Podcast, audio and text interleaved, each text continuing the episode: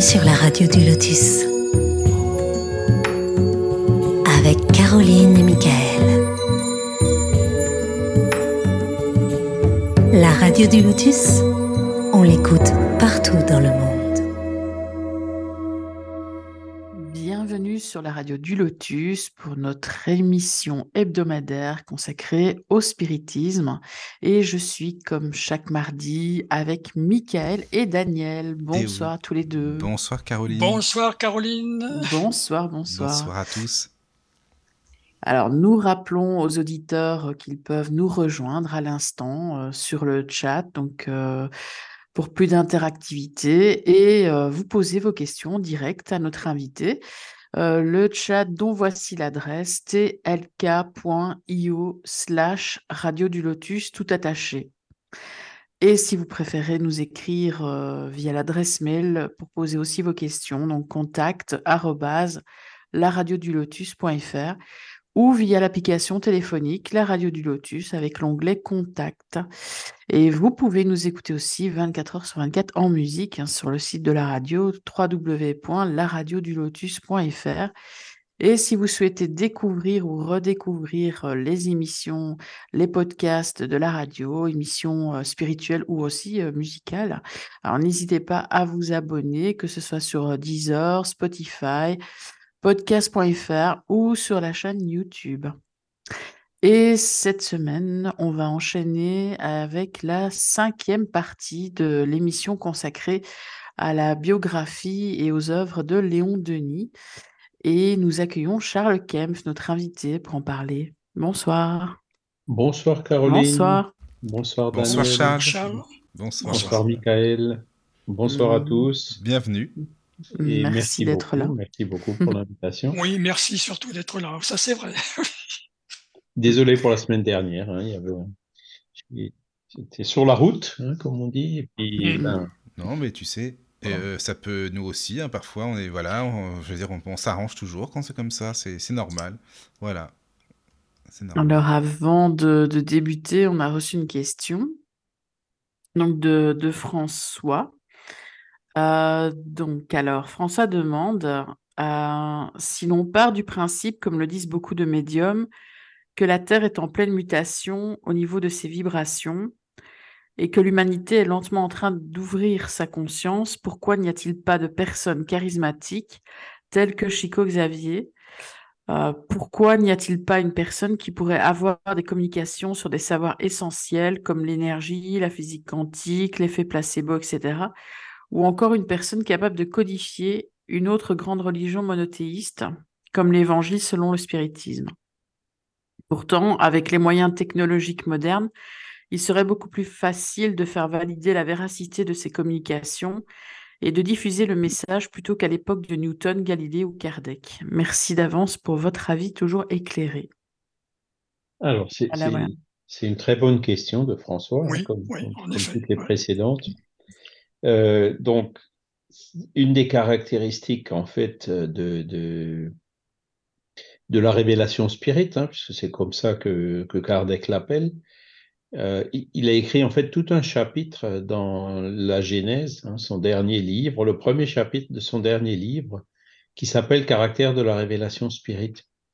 Léon Denis, d'ailleurs, il revient assez souvent, hein, euh, notamment, bon, on était passé euh, sur le, le, problème de l'être et de la destinée, hein, le critère de justement de l'enseignement des esprits. Et un des caractères de, cette révélation spirit, c'est que elle n'était pas personnifiée dans un individu, même si Kardec a joué un grand rôle pour tout mettre en ordre, tout organiser. En fait, les enseignements sont venus euh, euh, par une multitude de sources différentes, sources spirituelles et sources euh, d'intermédiaires euh, qui étaient les médiums, d'accord? Et donc c'est ça qui fait euh, son originalité. Hein, elle n'est pas personnifiée dans un révélateur, comme c'était le cas de Moïse, de Jésus, de Mahomet, etc. Hein, c'est le critère qu'ont utilisé les esprits, il, est, euh, il était à l'époque différent. Hein. Euh, voilà, c'est le livre des esprits, contient l'enseignement des esprits, Kardec n'a fait que le compiler. Hein. Il n'y a rien qui est passé par lui ni comme intermédiaire en tant que médium, ni euh, rien qui soit sorti de sa tête à lui, si ce n'est les commentaires qu'il a identifiés clairement comme étant tels venant de lui et ne venant pas des esprits. Donc, euh, pourquoi les esprits ont décidé de faire ça? Ben voilà, euh, François le dit un peu dans sa question, quoi. C'est une nouvelle religion, quoi. Le spiritisme aurait été d'une certaine façon comme une nouvelle religion, euh, mais là, comme comme en fait la source est universelle et et je dirais entre guillemets permanente, hein, même si ça fait quand même un moment que qu'il n'y a pas eu de production significative de messages contenant des des, des informations neuves ou complémentaires par rapport à ce que Kardec nous a légué. Hein. Euh, un exemple de, de, de, de, ces informations complémentaires qui sont venues, c'est Chico Xavier, hein, que François, il me semble, l'a aussi cité dans sa, dans sa question. Oui. Voilà. Alors, Chico Xavier, ben, si on reprend ses dires à lui, hein, c'était qu'un intermédiaire aussi, c'était un animal au service des esprits. Hein. C'est comme ça qu'il se, qualifiait lui-même. Hein. Et donc, euh, tout ce qu'il a produit comme œuvre médiumnique venait des esprits auteurs. Hein. Donc, que ce soit Emmanuel, que ce soit l'esprit André-Louise, qui sont les deux principaux, mais il y en avait beaucoup d'autres. Donc, les enseignements euh, apportés par Chico, sont euh, complémentaires par rapport à, ceux de Kardec. Kardec disait, bon, ben voilà, il y a la pluralité des mondes habités, euh, on se retrouve dans l'au-delà en fonction de nos, affinités, etc. Hein, c'est ce qu'on a vu dans des, dans des émissions précédentes. Et Chico, bah, il l'illustre hein, en disant, bah voilà, André-Louise, il est mort, il s'est retrouvé dans le seuil, après il était dans nos solars, dans nos solars, il se passe ci et ça, voilà comment c'est organisé, etc. Il va beaucoup plus loin, quoi. Hein. Donc, euh, mais c'est, ça reste euh, quand même euh, assez fondamentalement consistant avec la base de Kardec, hein, qui dit que ben, par l'idéoplastie, dans le monde spirituel, les esprits arrivent à former des objets et donc pourquoi pas euh, des cités entières euh, comme nos solars. Hein. Alors, c'est vrai que euh, on n'aura pas, je pense pas, un nouveau révélateur comme Mahomet ou comme Jésus. Hein, je pense pas. Par contre, il y aura certainement d'autres Chico. Hein. Alors, on a Chico, on a Divaldo, on en a, on en a eu avant Chico qui était Euripide Barzanulfo. C'est vrai qu'ils étaient la majorité au Brésil. Chez nous, bon, on a quand même eu Léon Denis, on a quand même eu Gabriel Delanne qui, euh, comment dire, euh, euh, à leur niveau, ont réussi à faire un travail assez remarquable. Hein, voilà. Mais il y aura aura plus de gourou, quoi. Hein. Ça, ne fonctionne pas comme ça et je, pense que ça ne devrait pas fonctionner comme ça les gourous qu'on peut voir, alors c'est vrai qu'il y en a qui sont quand même bien inspirés hein, dans l'hindouisme, Sai Baba, ou il y en a même chez nous, enfin voilà. Euh, je dis pas que c'est que c'est pas bon, mais euh, ça n'aura pas la même force et la même portée que une révélation qui se fait vraiment de façon universelle. Alors c'est ce qu'on attend en fait un peu, hein, que que les esprits euh, continuent à, se communiquer, notamment dans les pays non chrétiens ou dans les pays où il n'y a pas euh, de, euh, comment dire autre que le Brésil où il n'y a pas de mouvement spirit encore aujourd'hui quoi. Hein. Et bon, c'est on ne sait pas trop quelle forme ça va prendre. Alors un, nouveau un nouvel élément, c'est ce que dit aussi François, c'est euh, les, réseaux sociaux et puis les, facilités qu'on a de communication aujourd'hui. Hein. Euh, ce, que, ce que je peux me rendre compte, c'est que euh, l'idée euh, du, du, paradigme spiritualiste, c'est-à-dire de, de l'existence de l'âme et de sa survie après la mort, avance, hein, et même dans un, dans un milieu non spirit, hein, dans des milieux scientifiques comme Mario Beauregard, le manifeste pour une science post-matérialiste, il y a de plus en plus de scientifiques qui s'élèvent en disant attention, euh, ben Philippe Guillemot en France, hein, euh, qui disent attention, euh, le, fait de dire que l'âme n'existe pas, c'est une position dogmatique, c'est pas une position scientifique, et que vu le, le nombre d'éléments qui commencent à s'accumuler et qui tendent à prouver qu'effectivement l'âme existe et qu'elle survit, eh ben, il est temps que la science se penche sérieusement sur le sujet. Hein. Donc, je, crois que, alors, après, évidemment, quand il y a ce genre de choses, ben c'est vrai que euh, les réseaux sociaux le relayent euh, de façon euh, rapide et, instantanée. Hein. Mais bon, l'avantage qu'on a euh, par cette euh, propagation rapide est un peu dilué parce que ben, ce sont des informations qui sont peut-être bonnes, mais qui sont noyées au milieu euh, d'une quantité impressionnante d'informations sur tout et n'importe quoi, des informations qui sont fausses, les fake news, etc. Ce qui fait que les gens, ils ont un peu du mal euh, à faire le tri, ils ont un peu du mal à, s'y retrouver euh, dans, ce genre de sujet. Hein. C'est pour ça que une des difficultés de, le fait de croire qu'on a une âme et qu'elle survit après la mort, c'est que la plupart des expériences, hein, même les, expériences de mort imminente, ce sont des expériences personnelles qui touchent beaucoup ceux qui l'ont vécu. Hein.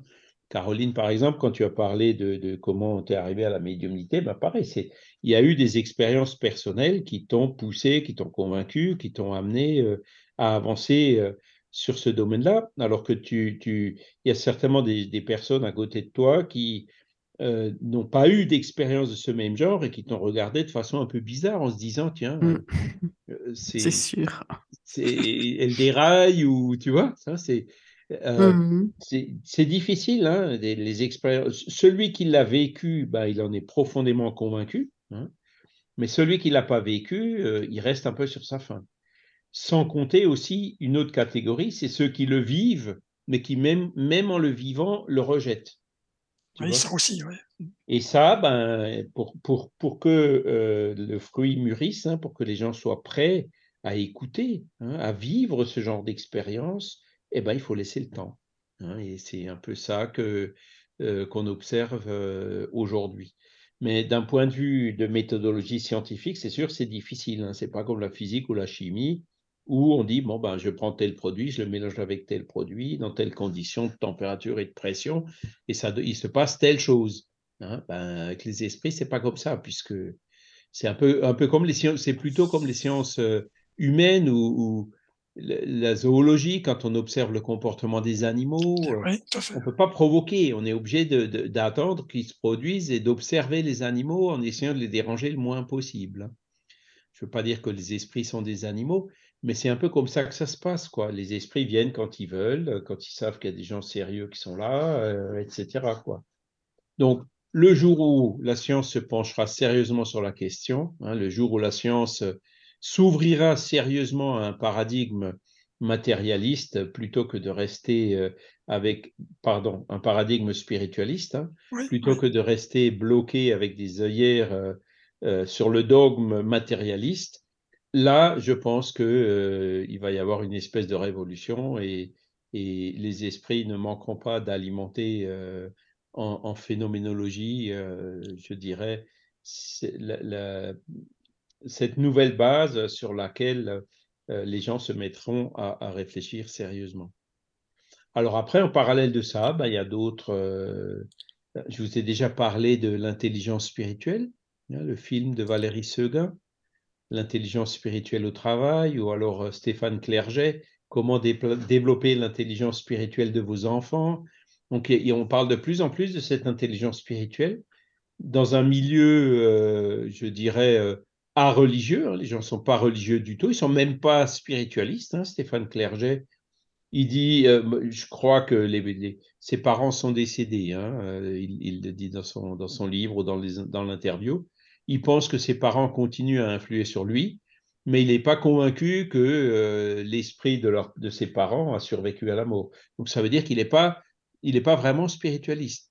Mais n'empêche, euh, il a vu l'intelligence spirituelle, il l'a bien senti, il a vu les avantages que ça procure, euh, notamment dans l'éducation, dans la stabilité émotionnelle. Bon, c'est quand même un, pédopsychiatre. Hein. Et donc, ces, idées-là se développent, hein, qu'on le, qu'on le envers et contre tout, quoi, parce que tout simplement, c'est dans la nature, quoi, hein, et que au fur et à mesure de l'évolution humaine, on se dirige naturellement vers ces notions qui sont en harmonie avec les lois de la nature. Donc, je ne pense pas qu'il y aura de nouveaux révélateurs. Il y aura peut-être un Chico euh, des, personnes remarquables, hein, euh, des, adeptes remarquables, euh, mais pas de, nouveaux révélateurs. Voilà. D'accord. Bah, merci. pour la question. Merci pour François. Ah oui, ah oui. Voilà.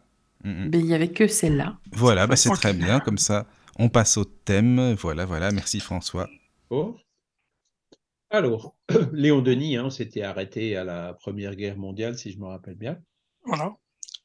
Donc, euh, je pense que j'avais parlé aussi un peu euh, de, la période de la guerre. Hein. Donc, évidemment, Léon Denis, il, était déjà âgé. Hein. Il avait déjà, euh, alors, 46, donc ça fait 64 plus 14, ouais, 60. Qu'est-ce que. Attendez voir. 54, 60, il avait déjà la soixantaine passée, quoi, 70. Donc, euh, bon, et en plus, il était presque aveugle déjà. Hein. Mmh. et il avait continué ben, ses réunions. Hein. Il habitait euh, Place des Arts, qui s'appelle aujourd'hui Place Anatole France, hein, à Tours. Euh, c'est une place qui est en bord de la Loire et où, Léon Denis avait son appartement, un appartement qui donnait à la fois sur la Loire qui est au nord et l'appartement donnait aussi au sud et donc, euh, c'est Claire Baumard, hein, la deuxième biographe euh, après Gaston Luce, euh, qui parle beaucoup de cette période-là, puisqu'elle était sa secrétaire personnelle. Comme il était aveugle, il avait besoin de quelqu'un qui lisait les journaux, qui lisait les livres, qui écrivait. Et donc, c'était le travail de Claire Baumard. À lire d'ailleurs son livre. Hein. quotidiennement pendant plusieurs années. Oui, Daniel? À, lire son livre d'ailleurs de Claire euh, Baumard, Léon Denis intime. Ah Léon Denis intime, c'est passionnant. Hein. C'est passionnant, ouais. Voilà. Et donc, euh, ben, Léon Denis, euh, alors il, allait, comment dire, l'été, il se mettait sur le côté de la Loire, hein, c'est-à-dire les, les, les, fenêtres qui donnaient sur le nord, et l'hiver, hein, quand, pour pas avoir trop, enfin l'été pour pas avoir trop chaud, et l'hiver, quand il faisait froid, ben, il allait au sud, il, allait euh, dans les fenêtres qui donnaient euh, vers le sud. Hein. Et donc, euh, chez lui, en fait, il continuait les, réunions médiumniques du, c'était l'ancien groupe de la rue des Remparts hein, qui, continuait en fait à se réunir chez lui, notamment la, dame, alors je me souviens plus de son nom, qui était médium hein, et qui, euh, médium principal, mais il y avait pas mal de gens qui circulaient, qui venaient, d'autres médiums qui venaient, notamment de Paris, etc., hein, pour euh, participer à ces réunions avec euh, Léon Denis. Donc pendant la guerre, en fait, il faisait des réunions, il recevait des communications des esprits qui lui parlaient donc de, parce qu'il posait des questions, oui, cette guerre, pourquoi, comment, est-ce qu'elle va s'arrêter, est-ce que les esprits interviennent, etc. Et donc, euh, ben, c'est sur ces communications-là, il en a fait un livre hein, donc, qui, s'appelle Le monde invisible et la guerre. Euh, voilà. Donc, euh, alors, c'est plusieurs articles qu'il a publiés dans plusieurs revues qui paraissaient encore pendant la guerre. Il n'y en avait pas beaucoup hein, qui paraissaient. La plupart avaient cessé leur publication. Mais euh, juste après la guerre, euh, compte tenu de l'intérêt que, ça représentait, il les a euh, réunis dans un, dans un volume hein, qui s'appelle Le monde invisible et la guerre, que vous trouverez sur l'encyclopédie Spirit. Et il avait rajouté donc une introduction et rajouté aussi des, des chapitres supplémentaires. Donc, le, le premier L'introduction, en fait, est assez intéressante hein, parce que euh, Léon Denis euh, explique, euh, ben, sur la base de tous les autres livres qu'il avait écrits hein, sur ces questions-là, pourquoi ces guerres existent encore. Malheureusement, hein, suivant aussi la loi de destruction que Kardec décrit dans, dans le livre troisième du livre des esprits. Pourquoi est-ce qu'il y a encore des guerres? Et, il a une analyse qui est assez intéressante parce qu'il dit que la plupart des guerres, en fait, c'est euh, pour euh, des personnes qui souffrent un régime autoritaire pour conquérir la liberté. Et quand on regarde, hein, ben c'est la Révolution française. Ce n'était pas une guerre, mais bon, il y a quand même eu pas mal de, de, remue-ménage. Hein. Euh, il y a eu ben, en 1870 la Commune de Paris. Hein, C'était pour se pour se défaire euh, de, Napoléon III, l'empereur, et revenir à une république. Hein. Euh, si on regarde aujourd'hui ben, euh, l'Ukraine, hein, qui s'est séparée de l'ancienne URSS et qui, qui, longtemps a eu des présidents pro-russes, voilà, à cause de l'influence du grand voisin, depuis quelques années, depuis une petite décennie, il n'en a plus et donc euh, souhaite euh, aller vers des régimes euh, plus libres, intégrer l'Europe. Et ben, la guerre qui entre la Russie et l'Ukraine, il y a beaucoup de ça. Hein. Le voisin russe qui ne veut pas que le peuple ukrainien s'émancipe et acquiert la liberté parce qu'il a peur que, ben, par contamination, comme les Russes sont quand même, les Ukrainiens sont quand même proches des Russes, que les Russes suivent le mouvement et en finissent avec les autocrates, avec euh, tous, ces, tous ces dictateurs qui, qui existent encore euh, dans le pays, hein, notamment le, président actuel. Hein. Et donc, euh, un des motifs de la guerre, c'est ça. Alors après, évidemment, il y a, c'est pas aussi simple que ça. Hein. Il y a aussi l'OTAN qui représente une menace. les, Russes qui pensent que le, système, euh, il doit être comme ça, communiste, autocratique, euh, les Américains qui pensent que le système, il doit être autrement, euh, avec la liberté, etc. Hein, on tombe un peu d'un extrême à l'autre, quoi. Liberté contre autorité. mais il y, a, quand même cette rivalité, cette guerre froide qui est un peu revenue hein, et qui, évidemment, n'arrange pas les choses. Quand on regarde ce qui se passe en ce moment en Palestine, ben c'est un peu pareil. Hein.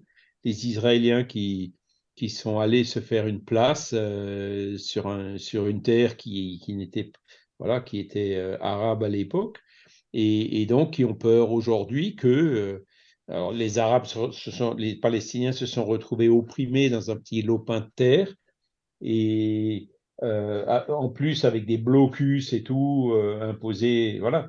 Donc euh, et, qui malheureusement génère euh, ces attitudes euh, terroristes hein, qui sont absolument pas justifiables non plus, mais on peut comprendre pourquoi ben, un peuple opprimé apparaissent certains éléments extrémistes pour faire ce genre de choses. Quoi. Voilà. Et, et on peut voir aussi que c'est aussi une forme de guerre de l'autorité contre la liberté. Voilà. Donc, euh, Léon Denis, il en parle beaucoup. Il y a un chapitre entier de ce, livre qui parle de ça. Mais, euh, bon, il parle aussi de, euh, comment dire, le deuxième chapitre, par exemple, scène de l'espace, vision réelle de guerre et d'épopée. Il dit, mais qu'est-ce qui se passe pendant une guerre? Est-ce que les esprits interviennent ou pas? Et les esprits eux-mêmes viennent confirmer, oui, oui, ils interviennent, c'est-à-dire euh, en l'occurrence, là, pendant la Première Guerre mondiale, un des esprits qui, était, euh, qui intervenait principalement pour euh, aider, entre guillemets, hein, le, le, camp français ou latin, c'était l'esprit de Jeanne d'Arc. Hein. Donc Jeanne d'Arc qui avait libéré la France, préservé la, latinité donc au, au, XVe siècle, euh, est un esprit qui est toujours, euh, d'après Léon Denis, hein, d'après ce livre et les communications qu'il a reçues, toujours actif pour, euh, et donc qui s'est, qui s'est mobilisé pour, pour, pour aider la, la, France et les Alliés, entre guillemets, pendant la Première Guerre mondiale. Alors ça peut paraître un peu bizarre de se dire, mais pourquoi les esprits se mêlent des guerres? Ben, en fait, ils ont une vision à beaucoup plus long terme que nous. Hein, et, donc, euh, pour eux, je pense que ça va surtout dans le sens de maintenir une certaine diversité, hein, d'éviter de, tomber justement dans de la monoculture euh, euh, qui, n'est pas forcément quelque chose de bon pour l'évolution de l'humanité. Hein. voilà. après, Léon Denis parle aussi des leçons de la guerre, pourquoi c'est arrivé, hein, parce qu'il y avait les années folles avant la guerre, hein, où, tout, est, tout est parti un peu, voilà, c'était le dévergondage, le, comment dire, l'économie, Hein, c'est pas pour rien qu'on les appelle les années folles, quoi. Mmh. Les, les mœurs qui se relâchaient énormément. Euh, et donc, euh, une des raisons aussi qui a amené à cette guerre, euh, eh ben c'est ça, hein, c'est la vision que, de Léon Denis, qu'il qui, qui exprime dans ce livre. Hein. Voilà. bon. Après, il, a, fait aussi de très belles choses dans ce livre, la, la, Toussaint. Eh ben, il a écrit euh, une belle euh, histoire parce que à l'époque, en fait, il y a certaines revues qui étaient publiées pour être envoyées dans les tranchées euh, pour pouvoir maintenir le moral des, soldats. Hein. Et Léon Denis, donc, il a, écrit un bel article hein, au chapitre 7 qui s'appelle Le jour des morts dans la tranchée, où, ben voilà, avec un contenu très, très spiritualiste, avec des remerciements, avec des encouragements un, texte qui est vraiment très très beau à lire. Voilà. Euh, bon, il examine aussi d'autres sujets, les responsabilités, et, il se fait beaucoup de, euh, il fait beaucoup de projections en disant euh, que ça, je l'ai un peu connu moi parce que mon grand-père, il était, il a été mobilisé hein, pendant la Première Guerre mondiale, donc par les Allemands évidemment, puisque l'Alsace était allemande à ah cette époque-là. Ah donc, il a été envoyé sur les fronts en Flandre, euh, des endroits comme ça. Il est revenu blessé. Alors, heureusement que c'était déjà vers la fin de la guerre. Hein, euh, euh, il y a survécu. Mais c'était vraiment des conditions extrêmement difficiles hein, que les soldats vivaient. quand on imagine Verdun, des mois et des mois et des mois, des hivers entiers dans des tranchées et tout, à, il y avait quoi Peut-être une centaine de mètres hein, qui, qui, qui, séparaient euh, euh, les belligérants, hein, les deux camps des belligérants. C'était vraiment des conditions euh, très, très difficiles et qui, l'espérance que Léon Denis avait est que justement, ça allait mettre un peu un terme à cette libéralisation, à ces, des mœurs et à, toutes ces, à tous ces excès, en fait, qui existait euh, juste avant la guerre. Hein. Et malheureusement, ben, euh, donc, il s'est un peu trompé puisque ça n'a pas vraiment été le cas, hein, puisque euh, les, tout ce qui est spéculation a, repris de plus belle juste après la guerre. Hein. Et c'est pour ça que juste après la guerre, ben, il y a eu des crises financières, etc., pour euh, compenser un peu. Euh, voilà. Je ferai un parallèle aujourd'hui avec euh, la pandémie. Hein. on a eu la pandémie, c'était le, comment dire, tout le monde qui était un peu inquiet, hein, parce qu'il y, a quand même pas mal de, de hein, surtout chez nous en Alsace, Daniel, mmh. où, il y a eu un cluster là. ah oui, c'est là que ça a débuté là, oui. Voilà, à Bourtwiller ou que, que les, les, les, morgues euh, et puis les, euh, comment dire, euh, les, les, entreprises de pompes funèbres avec des cercueils dans les couloirs et tout, on, l'a connu quand même de près. C'était quand même quelque chose d'assez effrayant, la pandémie au départ. Hein. Et donc, il y a eu des mesures drastiques qui ont été prises. Hein. Notamment, il n'y avait plus de place dans les unités de soins intensifs. Donc, il fallait, voilà, pour éviter de, ce qu'ils ont d'ailleurs fait, hein, au-delà d'un certain âge, les personnes n'avaient plus accès aux soins, hein, ou n'avaient plus accès aux, soins intensifs en tout cas. Hein. Ils avaient fait euh venir à, un hôpital militaire d'ailleurs. donc, euh, voilà, il y a eu un hôpital militaire à euh, Mulhouse. Bon, ce, qui, ce qui fait que, donc il y a eu ce confinement, et, pendant le confinement, c'est vrai qu'il y a beaucoup de personnes qui se sont dit, oups, où est-ce qu'on était Qu'est-ce qu'on était en train de faire? Là, On était comme des fous, et puis là, d'un coup, on s'arrête et, on peut réfléchir un peu. Hein. Et beaucoup de personnes ont changé. Hein. Beaucoup de personnes ont dit euh, non, je ne peux pas continuer comme ça. Hein. Par exemple, sont partis des grandes villes pour aller plus dans la campagne. Euh, le télétravail qui s'est développé, les activités aussi euh, virtuelles, bah, comme ce qu'on est en train de faire là, où chacun est chez lui. Donc, il y, a eu beaucoup de, de, choses qui se sont développées. Mais dès que comment dire, le, risque était fini, hein, dès que les virus se sont montrés moins agressifs ou que les vaccins protégeaient un peu mieux contre les formes graves ou etc. Eh ben, il y a beaucoup de gens qui, alors, s'il y en a quelques pourcents qui ont changé en mieux, hein, euh, il y en a quand même un gros pourcentage euh, qui a recommencé comme avant. Euh, mm. Autant, hein, ça circulait dans tous les sens avant la pandémie. Pendant la pandémie, c'était, il y avait personne, on marchait au milieu de la rue. Enfin, c'était vraiment complètement différent. Le ciel était bleu, les chevreuils redescendaient dans les villes. Enfin, des, des trucs impressionnants, quoi.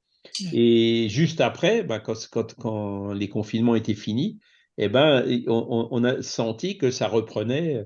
Il y, en a vraiment qui euh, se vengeaient du temps qu'ils avaient perdu euh, pour pouvoir euh, circuler à droite, à gauche. Hein. Voilà. Donc, c'est un peu ce qui s'est passé aussi pendant la Première Guerre mondiale, quoi. C'est-à-dire que ça a fait un, gros coup de frein, mais juste après la guerre, beaucoup de gens n'avaient pas compris, avaient recommencé de plus belle, encore pire qu'avant. Hein. Et une des raisons euh, de ces guerres, hein, que Léon Denis développe bien dans ce livre, et que Kardec euh, explique, enfin que les esprits expliquent euh, déjà dans le livre des esprits, notamment le chapitre sur la loi de destruction, c'est que ben, des épreuves comme ça hein, permettent d'évoluer, permettent une évolution en quelques années qui autrement aurait mis des siècles à se faire.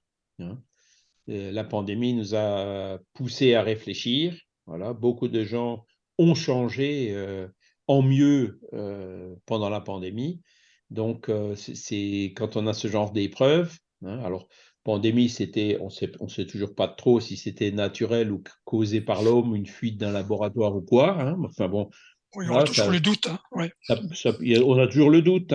Ça mm. peut très bien être l'un ou l'autre. bon, peu importe il y a les tremblements de terre, il y a les, tsunamis, il y a beaucoup d'autres, les tempêtes maintenant qui se multiplient, les inondations. Hein. Euh, toutes ces épreuves, en fait, euh, nous poussent à réfléchir et euh, ce que mon grand-père me racontait pendant la guerre, la solidarité qui existait, ben, c'est sûr que c'était là vraiment on se sentait pendant la deuxième guerre mondiale, mon père me rapportait la même chose les gens étaient solidaires. Ils se rendaient compte que c'est pas avec l'égoïsme qu'ils arriveraient à s'en sortir dans ces périodes difficiles, mais au contraire avec la solidarité. Et moi, j'avoue, hein, comme je suis né 15 ans après la Deuxième Guerre mondiale, que ayant vu mon père et ses amis, bah, c'était vraiment des amis euh, comme on en voit beaucoup moins aujourd'hui. Hein. Je ne sais pas si vous comprenez ce que je veux dire. Quoi. Il y en avait un qui avait besoin de quelque mmh chose, les autres, ils venaient en courant. Quoi. Il n'y avait même pas besoin de demander. quoi. C'était vraiment euh, la difficulté, en fait, les avait rendus euh, extrêmement solidaires, alors qu'aujourd'hui, la facilité a plutôt tendance à mmh nous faire euh, nous isoler et à nous rendre égoïstes. Hein. C'était mon cas aussi, hein, comme j'ai 10 ans plus, plus que toi, tu vois, donc j'ai des, beaucoup de récits de mes parents et puis des, voisins, etc. C'est vrai que l'entraide était là, ça c'est sûr. Voilà. Donc, Léon Denis explique bien. Donc, euh, voilà. Alors, les guerres, c'est horrible, euh, c'est sûr. Euh, il vaut mieux que ça s'arrête le plus tôt possible. Mais Jésus l'avait déjà dit hein, il faut que le scandale arrive. C'est parce que quand le scandale arrive que les consciences s'éveillent. Hein.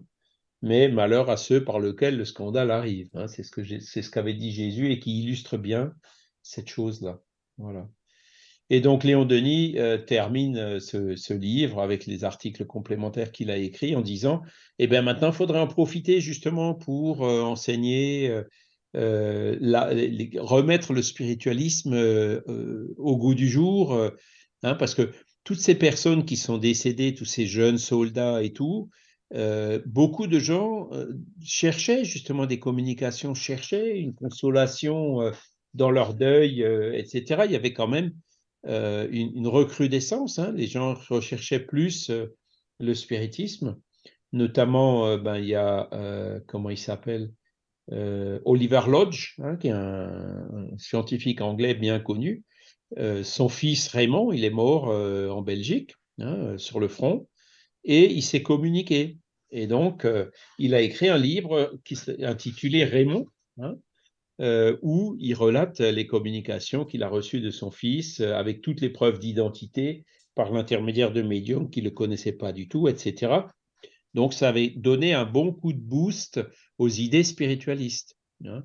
Et Léon Denis a beaucoup travaillé pour essayer de, profiter de, ce, de cette effervescence pour dire, bon, ben voilà, maintenant il est temps de, de remettre ça euh, dans les programmes d'enseignement, euh, de remettre les questions de l'âme, euh, de qu'est-ce qui se passe à la mort, etc. Les puissances de notre âme, hein, comme il le développe dans, dans le problème de l'être et de la destinée. Et, donc, il avait beaucoup communiqué sur ces sujets-là. Donc voilà ce livre, le, monde invisible et la guerre. Donc c'était une période euh, assez euh, troublée, assez complexe, hein. euh, mais les esprits, eux, étaient toujours là pour, pour l'informer. Et, d'ailleurs, il y a eu des, des communications, hein, un esprit qui disait, ben voilà, donc qui annonçait l'armistice du 11 novembre avant l'armistice.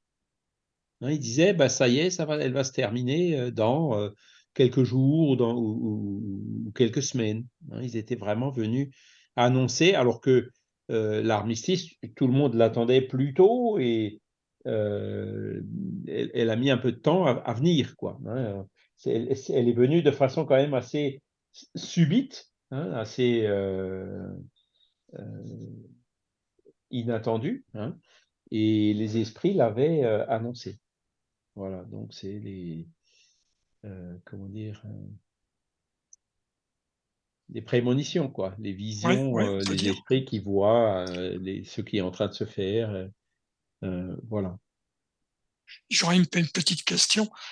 Qui n'a rien à voir avec la Première Guerre mondiale, mais avec la Deuxième. Est-ce qu'il y a eu, on sait, des, des récits d'esprits, de, comment dirais-je, qui ont pu aider au niveau, au moment de la Deuxième Guerre mondiale? Euh, Alors, il n'y a pas eu l'équivalent. Hein. Il n'y a pas eu l'équivalent. Hein, il y, a eu des articles, les revues se sont interrompues un peu moins.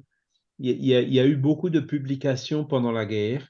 Et hmm. là, j'avoue que, bon, par exemple, la revue Spirit s'était arrêtée en 40. Euh, c'était arrêté en 40. Hein. Euh, et, après la guerre aussi, il y a eu les revues qui ont, qui ont recommencé ont publié pas mal de choses et de communications comme ça pendant la guerre. Mmh. Mais pas sous la forme d'un volume euh, comme a pu le faire les oui, pour la Première Guerre. Tu vois. Mmh. Donc, quand, si tu regardes les revues Spirit, euh, les premières après la guerre, bah, tu verras que. Oui, ah, bah oui, c'est un moyen de, de, voir. Voilà, ou celle du début de la guerre, hein, avant qu'elle soit interrompue. Mmh. Ok, merci. Mais je pense que c'était pas aussi net Hein, que pour mmh. la Première Guerre mondiale. Hein, voilà. Le, progrès matériel était déjà un peu passé par là et le matérialisme, hein, comme Léon Denis le disait, après la guerre, après la Première Guerre mondiale, c'est reparti de plus belle. Et, puis, ben, c'est sûr, il y a les belligérances, les, luttes économiques, euh, la révolution bolchevique qui était en 1917. Et puis, ben, le, national-socialisme allemand, hein, qui, qui, qui euh, tous les, enfin, voilà, les ingrédients étaient encore là pour qu'une guerre recommence assez rapidement. Voilà. Et heureusement, aujourd'hui, on a mis en place euh, les mesures pour dire, ben, plus jamais ça. Il y a malheureusement encore des guerres, mais au moins en Europe ou entre Français et Allemands, heureusement, il n'y en a plus. Voilà. Euh, donc c'est ça, c'est le monde invisible et la guerre. Ensuite, euh, donc Léon Denis a écrit d'autres séries d'articles, euh, notamment une série d'articles qui s'appelle Socialisme et spiritisme. Hein. donc, si vous voulez, je peux en parler un petit peu. Hein. donc, socialisme et spiritisme, bah, ça, a été ça a été inspiré à Léon Denis euh, par euh, euh, la révolution bolchevique. Alors, Karl Marx, les idées socialistes et tout, datent du 19e siècle. Hein. Karl Marx était un contemporain de, de, Kardec. Hein. mais vraiment, je dirais, les premiers régimes vraiment socialistes sont venus avec la révolution. alors, c'est là où il faut préciser un peu qu'est-ce qu'on entend par le mot socialisme. Hein. Et je crois que c'est la première des choses à voir euh, par rapport à, ces articles que Léon Denis a écrits dans la revue Spirit. Alors attendez voir, c'était en 1900, entre février et octobre 1924. Hein. la définition du mot socialisme est la suivante c'est l'étude, la recherche et l'application des lois et moyens susceptibles d'améliorer la situation matérielle, intellectuelle et morale de l'humanité. Donc, vous voyez, c'est une définition qui est très ouverte. Hein. c'est tous ceux qui travaillent euh, pour l'amélioration euh, matérielle, intellectuelle et morale de l'humanité sont socialistes dans ce sens du terme. Hein. Euh, tout, homme soucieux du sort de ses semblables peut se dire socialiste. Les spirites, à la limite, sont aussi socialistes, hein, puisque le but du spiritisme, c'est l'amélioration de l'humanité. Donc, euh, euh, le spiritisme œuvre directement dans ce sens socialiste, dans, le socialisme tel que défini par Léon Denis. Quoi. Et donc, il fait bien la différence entre cette définition générale, qu'on retrouve d'ailleurs encore aujourd'hui, dans, si vous allez dans Wikipédia socialisme, hein, vous verrez, euh, c'est rechercher une organisation sociale et économique plus juste. Voilà, c'est une définition très euh, euh, générique. Hein. elle peut être de façon laïque aussi, hein, non religieuse. le socialisme, rechercher le bien-être, c'est aussi théoriquement le but des religions, hein, mais voilà, après, euh, c'est pas toujours ce que font les religions, malheureusement. Quoi. Euh, et ensuite, ben, vous avez euh, le social, les différents mouvements politiques qui sont de tendance socialiste, hein, donc de gauche, hein, dont, un mouvement qui s'appelle socialiste, le Parti socialiste qu'on a connu en France avec François Mitterrand, avec euh, François Hollande. Il y a eu, quelques, euh, gouvernements socialistes en France ces dernières décennies. Hein. Mais là, on parle d'un parti. Hein. C'est un parti qui a une certaine vision de qu'est-ce qu'il faut faire justement pour euh, améliorer les conditions intellectuelles, morales et matérielles de l'humanité. D'un autre côté, les mouvements de droite aussi peuvent être euh, interprétés de la sorte. Hein. Le, libéralisme, c'est aussi une forme de euh, recherche le, bien-être de l'humanité, même si euh, le libéralisme à outrance, comme, on le voit, augmente les injustices. Hein. Il faut des lois pour maintenir quand même un meilleur partage de ressources, etc. Donc Léon Denis, en fait, il parle de, ce genre de sujet. Hein, donc c'est sa manière de, parler de politique. Hein. Dans le mouvement spirit, on ne se mêle pas de la politique de parti, hein. euh, mais euh, ces questions sociétales, euh, le spiritisme prend position, notamment voilà, des questions comme l'avortement, comme l'euthanasie voilà, qui sont d'ailleurs aussi, qui font partie hein, de ces questions pour euh, améliorer la situation euh, de l'humanité, hein, donner plus de liberté, donner, euh, permettre de mieux gérer les choses. Quoi. Donc là, le, spiritisme prend parti par rapport à cela. Sinon, donc Léon Denis, il a aussi connu les débuts du socialisme, hein, quand il donnait ses conférences en Belgique, euh, il donnait des conférences contradictoires avec euh, euh, les premiers socialistes belges, hein, qui étaient à tendance quand même assez marxiste ou communiste. Hein. Et c'est là où Léon Denis s'est rendu compte qu'en fait, il, partait quand même d'un paradigme profondément matérialiste. Et c'est ce qu'on peut voir aussi aujourd'hui, c'est que euh, les partis de gauche, ce sont ceux qui sont euh, les plus libéraux, euh, notamment vis-à-vis de ces questions d'avortement, d'euthanasie, de suicide assisté ou autres. Hein. Contrairement aux partis de droite qui parfois sont plutôt inspirés par des, idéaux qui viennent des religions traditionnelles. Hein. On le voit notamment aux États-Unis et qui sont un petit peu plus fermés par rapport à ce genre de questions. Mais ce que dit Léon Denis, il dit clairement, le socialisme ne fonctionnera que euh, le jour où il sera, euh, il suivra un paradigme spiritualiste. Hein. Parce que dire bon ben voilà, il faut partager, il faut être bon, il faut être équitable, il faut être ci, il faut être ça, ça ne s'impose pas aux gens avec des lois. Hein. Pour que les gens partagent ce genre d'idéaux, ben, il faut qu'ils aient une compréhension des choses, il faut qu'ils aient un idéal. Hein. et donc, c'est l'idéal du paradigme spiritualiste qui permet de comprendre qu'effectivement, comme le disait Kardec, or la charité, point de salut. Vous voyez ce que je veux dire? Mmh Une société, en fait, elle est, représente, n'est que le reflet de la somme des, des, des, des, personnes qui la composent. Une société composée exclusivement d'égoïstes sera forcément une société égoïste, on est bien d'accord. Bien sûr. Par contre, à l'inverse, hein, quand les gens évoluent, qui deviennent meilleurs, qui deviennent plus fraternels, plus altruistes, etc., à la limite, n'importe quel système politique fonctionnera hein, euh, quand il réunit des gens qui sont bienveillants les uns envers les autres. Hein. Et la vision extrême, c'est même de dire, ben, le jour où tout le monde sera bienveillant les uns envers les autres, il n'y aura même plus besoin de loi. Hein.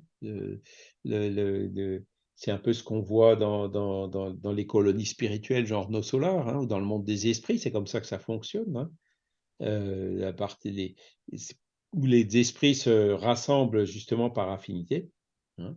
Et, là, ben, dans les mondes supérieurs, euh, il n'y a pas besoin de loi. Hein. Il y a des sages qui sont là, qui sont reconnus en tant que tels par euh, leur sagesse, hein, à la fois leur savoir intellectuel et, leur avancement moral. Et c'est eux qui deviennent euh, les dirigeants naturels de, ces, de ces mondes, dans, dans, le monde des esprits. Ici, sur la Terre, c'est pas encore tout à fait ça sur la Terre. Euh, on a encore beaucoup de dirigeants qui euh, sont euh, généralement intelligents, voire même très intelligents, mais moralement pas, pas toujours aussi évolués que, ce ne serait souhaitable. Hein. Et ça, c'est, je dirais, la situation la pire. Hein. C'est des gens qui utilisent leur intelligence eh ben, pour la corruption, pour tirer la couverture à eux, pour maintenir leur pouvoir, pour dominer les masses. Voilà, ça, c'est typiquement les sociétés qu'on a malheureusement encore aujourd'hui dans beaucoup de pays hein, qui, souffrent encore de ces régimes autoritaires. Mais après, alors Léon Denis, je, vous avais dit aussi qu'il était dans la Ligue de l'enseignement hein, quand il était franc-maçon à Tours dans les années 1870. Et donc, il, a travaillé dans la Ligue de l'enseignement à Tours. Hein, et un de leurs idéaux, c'était justement de dire, bon, maintenant qu'on a la Troisième République, le suffrage universel, tout le monde vote, eh ben, il faut absolument qu'on apporte euh, les connaissances et l'éducation aux gens pour qu'ils puissent voter en connaissance de cause. Hein. c'est quelque chose qui les préoccupait à l'époque, mais qui reste toujours encore valable aujourd'hui. Hein. Parce que on le voit ben, quand, euh, quand il y a des campagnes électorales, hein, c'est c'est pas toujours l'intelligence qui est stimulée, hein, c'est parfois même l'égoïsme, on distille la peur, hein, c'est des choses qu'on voit malheureusement encore trop souvent. Et du coup, ben, les gens sont un peu en mode panique et ils finissent par voter euh, et regrettent même le vote peu de temps après, quoi, quand ils voient l'erreur qu'ils ont faite. Hein. Oups, comme on dit. Voilà. Ben, en fait, c'est ce genre de sujet que Léon euh, développe. Euh, dans, ce, dans ces articles Socialisme et Spiritisme. Euh, ils, comme, ils, sont dans, le, dans les revues Spirit hein, de 1924, mais euh, bon, on a déjà réuni sous forme de texte. Hein. Je ne sais pas si je les avais déjà envoyés, Daniel, mais si vous les souhaitez, hein, je peux vous les envoyer sans problème. On a dû les mettre aussi dans l'encyclopédie Spirit. Ça me dit rien, il me semble. et on les mettra aussi euh, en, sous forme de, PDF. Oui, c'est bien ça. Merci. et de e-book, pardon. Alors, il y avait aussi le premier retour d'expérience. Hein, la révolution bolchevique, c'était en 1917. Et là, en 1924, il y avait déjà sept ans hein, de cette révolution. Et ben, la Russie euh, allait mal, voire même très mal. Quoi. La dictature du prolétariat était bien pire que le régime des tsars. Hein il y a eu des, des, répressions, il y a eu des, millions et des millions de morts, des gens qui ont passé la famine, les ruines. Économiquement, le, pays s'est complètement effondré, le fameux emprunt russe qui n'a jamais été remboursé, etc. Quoi. Et donc, Léon Denis disait, ben voilà, c'est pas par la violence qu'on y arrivera. Hein. la révolution bolchevique était quand même très violente. C'est pas par la violence qu'on y arrivera, c'est justement par euh, l'éducation et, l'intelligence et stimuler justement à ce que les gens euh, leur donner les moyens pour qu'ils puissent euh, progresser intellectuellement et, moralement. Voilà. Le despotisme d'en bas n'est pas meilleur que celui d'en haut, il est plutôt pire parce que plus brutal et plus aveugle. C'est ce que disait Léon Denis, quoi. Et comme retour de cette révolution bolchevique. Bon, après, il, a, en France aussi, il a pris l'expérience euh, de, la France. On était quand même dans la Troisième République depuis les années 1870 euh, et il y a eu beaucoup de progrès faits en France, hein. euh, notamment au niveau du droit du travail, les 8 heures, hein, le droit de grève, tout ce qui est sécurité sociale, assurance chômage. Toutes ces notions-là sont apparues en France dans cette période-là, hein, fin du 19e, début du 20e siècle. Et donc, euh, Léon Denis montrait par là que, euh, effectivement, ça allait dans le bon sens, quoi, mais que, in fine, quand on regarde, euh, est-ce que comment dire, les travailleurs, la population ouvrière, étaient plus heureuses pour autant? Et il conclut en disant, bah, pas trop, non, parce que plus ils en recevaient, plus ils en voulaient, quoi, parce que, encore une fois, ces actions-là étaient euh, plus orienté euh, par euh, un idéal matérialiste que par un idéal plus élevé, quoi. Hein. Et c'est sûr que matériellement parlant, ben, plus on en a, plus on en veut. Voilà, s'il n'y a pas l'idéal spiritualiste derrière pour peser un peu le nécessaire et le superflu, pour se satisfaire de ce qu'on a, etc. Hein, et ben, c'est, en fait, l'insatisfaction, elle, euh, continue. Hein, voilà. Qu'est-ce qu'on peut encore dire de ce livre? Alors attendez, j'avais préparé quelque chose. Déjà, c'est pas mal. Hein. c'est déjà pas mal, oui, bah oui. oui, oui, Après, le principal, c'est pouvoir, pouvoir le lire, et puis, voilà. Hein. Voilà. en fait, c'est des, ce sont, euh, ce sont tous ces articles, ces articles hein, une dizaine. Oui, alors oh, ça y est, ça, me revient. Euh, il y a eu un exemple en France d'un socialiste spiritualiste. Et Léon Denis lui consacre deux chapitres, deux articles entiers. C'était Jean Jaurès. Ah, Jean Jaurès, ah oui, bien sûr. Ah, à Belfort, il y a une avenue Jean Jaurès. Je crois ah, qu'il y en a, oui, il y en a partout. Hein. Oui, oui, tout à fait originaire de Toulouse, voilà, et ensuite il est allé à Paris, il était député, enfin c'était vraiment un homme politique, inspiré, etc. Et Léon Denis euh, va dans ses écrits, donc justement pour euh, trouver, euh, de voir à quel point hein, les idées de Jean Jaurès étaient imprégnées de ce spiritualisme et comment tout ça, en fait, a contribué à sa popularité. Alors Jean Jaurès, il est mort prématurément, hein. je crois qu'il est mort assassiné, me semble-t-il aussi, pendant la Première Guerre mondiale. Ça. Mmh, mmh. Hein mmh, euh, oui, d'ailleurs, Brel, il lui a consacré une chanson, tu sais que... Chanson, hein, bien sûr, oui, bien sûr. Voilà. Et c'était, euh, comment dire, Léon Denis, en faisant son analyse, en disant, euh, le, clé, la clé de la, du succès de Jean Jaurès, c'était euh, le fait euh, qu'il soit, qu'il ait ses idéaux spiritualistes. Il voyait plus loin que tout simplement euh, les questions politiques. Quoi. Il avait des visions beaucoup plus larges, il faisait des, des, des discours qui étaient très inspirés. Alors, Léon Denis a connu Jean Jaurès. Hein. avant qu'il soit célèbre, hein, Léon Denis a connu Jean Jaurès à Toulouse. Donc, dans les années 1880, quand il est allé faire des conférences à Toulouse, ah Jean Jaurès, il travaillait à la mairie de Toulouse. Et, c'est Jean Jaurès qui a autorisé, euh, comment dire, le, comment dire, la location de la salle, la location. Du, salle, pour que euh, Léon Denis puisse euh, donner sa conférence. Et, Et donc, c'est pour ça qu'ils arrivaient toujours assez facilement à donner des conférences à Toulouse parce que, euh, comment dire, euh, voilà, euh, grâce à cette action de Jean Jaurès. Voilà. Alors, c'est dans l'ancienne faculté rue de Rémusat, voilà, pour les dire. Et, et Léon Denis commente en disant Depuis lors, nous en eûmes la libre disposition chaque fois que nous voulions nous livrer à la propagande publique dans la ville des capitales et des jeux floraux. Voilà. Donc, euh, c'était grâce à Jean Jaurès. Et donc, Jean Jaurès était allé le voir avec euh, les spirites de Toulouse. Et donc, il l'a connu personnellement. Et quand Léon Denis a écrit le livre Après la mort, hein, il en a envoyé un exemplaire à Jean Jaurès. Jean Jaurès, euh, c'est lui aussi qui a fondé le journal d'Humanité. Hein, et il a écrit un article assez élogieux du livre, Jean Jaurès, hein, qui a écrit un article élogieux du livre Après la mort, de Léon Denis dans l'humanité. Alors, je ne l'ai pas retrouvé encore. Hein.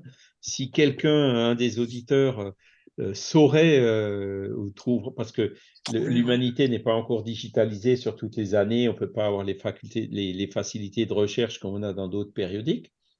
mais je serais curieux quand même de retrouver cet article de Jean Jaurès sur le livre Après la mort de Léon Denis. Voilà. Et, et donc, toujours en allant dans le même sens, hein, prouvant que euh, ben, l'idéal de Jean Jaurès était spiritualiste. Et c'est ça qui est la clé de son succès. Il a eu un, comment dire, euh, une existence assez courte, mais une contribution très très forte grâce à ça, grâce euh, et donc c'est grâce à son à ses idées, à ses inspirations spiritualistes. Et donc c'est ça qui, que, que Léon Denis utilise donc pour appuyer sa thèse en disant que euh, le socialisme, il fonctionnera bien le jour où il sera spiritualiste. Un socialisme matérialiste ne, ne, sera jamais satisfaisant. Voilà. Donc, ça, c'est pour euh, le socialisme. Socialiste. Ben, merci. Non, mais c'est bien, franchement, ah c'est super bien expliqué, bien. détaillé. Bah, comme ça, c'est bien, on pourra le lire. Oui, ça donne envie d'aller consulter ces, ces articles, justement. Ça. Voilà. Après, il y a une autre série d'articles qu'il a écrite. Euh, alors, en 1922, hein, donc c'était un peu avant, je les ai pris à l'envers, je suis désolé. entre janvier et décembre 1922, il a fait une série d'articles intitulés Le spiritisme dans l'art. Et c'est aussi intéressant, notamment des personnes euh, artistes. artistes hein. bah oui, oui. Euh, c'est d'ailleurs une, collègue de, euh, une, des, personnes qui venait au, centre Léon Denis chez nous, là, à Tannes, qui, était justement artiste, qui peignait des tableaux et tout, et qui admirait beaucoup Léon Denis, donc qui, euh, à un moment, m'avait ah demandé, tiens, euh, donne-moi les vieilles revues spirites, et qui avait fait ce travail donc pour ressortir ces textes, qui en fait sont vraiment très très beaux. Et là aussi, hein, Léon Denis nous dit, ben, l'art, c'est justement la recherche de la beauté, quoi. Hein. Euh, et la beauté, c'est un des attributs divins. Et donc, les artistes, en fait, en recherchant cette beauté, ils recherchent l'inspiration. Hein. Euh, les, artistes, on parle beaucoup d'inspiration, surtout pour les artistes. Hein. Et euh, euh, pour chercher, pour aller vers la beauté, justement, il cherche cette inspiration, cette inspiration, pardon, dans euh, les esprits élevés. Et donc, euh, il a vraiment une position sur l'art qui est très, très, comment dire, spiritualiste, positive, ça fait du bien, etc. Voilà. Alors, il dit aussi, malheureusement, que tous les artistes n'ont pas cet idéal. Hein. Euh, et c'est vrai que dans l'art, des fois, il y a des choses euh, qui sont un peu surprenantes. Hein. Oh oui, comme tu dis, oui. ce, que, ce que Léon Denis dit d'une certaine façon, c'est que l'art, c'est euh, l'expression d'une pensée. Hein. Donc, dans l'art, il y a différentes formes d'art. Hein. Il y a la littérature, l'écriture, il y a la peinture, il y a la musique, il y a le, cinéma aujourd'hui, enfin voilà, il y, a, beaucoup de formes d'art, euh, mais euh, il y a certains artistes qui, au lieu d'essayer de, justement d'aller chercher cette inspiration dans la beauté, eh ben, ils vont la chercher de, de l'autre côté, quoi. Hein. Dans, l'horreur ou dans. C'est ce que je voulais dire, entre guillemets, dans l'horreur. tu vois ce que je veux dire? Donc, c'est comme tout. Hein. L'art, c'est un instrument qui nous permet de nous mettre en lien avec des bons esprits, mais qui permet aussi, quand il est mal utilisé, euh, de, de s'attirer euh, voilà, euh, des, des, des, choses un peu plus difficiles, quoi. Des inspirations un peu moins bonnes, quoi. Voilà. Alors, c'est vrai qu'il y, y, a des tableaux qui sont horribles il y a des musiques qui sont qui sont moi j'avoue que j'ai j'ai du mal avec certaines musiques hein, certaines musiques contemporaines moi j'ai du mal aussi avec mmh. des musiques qui qui comment dire heavy metal. Alors je sais que Caroline est peut-être un peu tu peux peut-être te prononcer un peu mieux que moi mmh, oui mais c'est ça oui. Mais moi c'est vrai que quand quand il quand il quand il y a ces cris stridents avec ces voix rauques et tout euh, je tiens pas longtemps. Hein, ça me... bah, mes oreilles ne volent plus de toute façon de mon côté.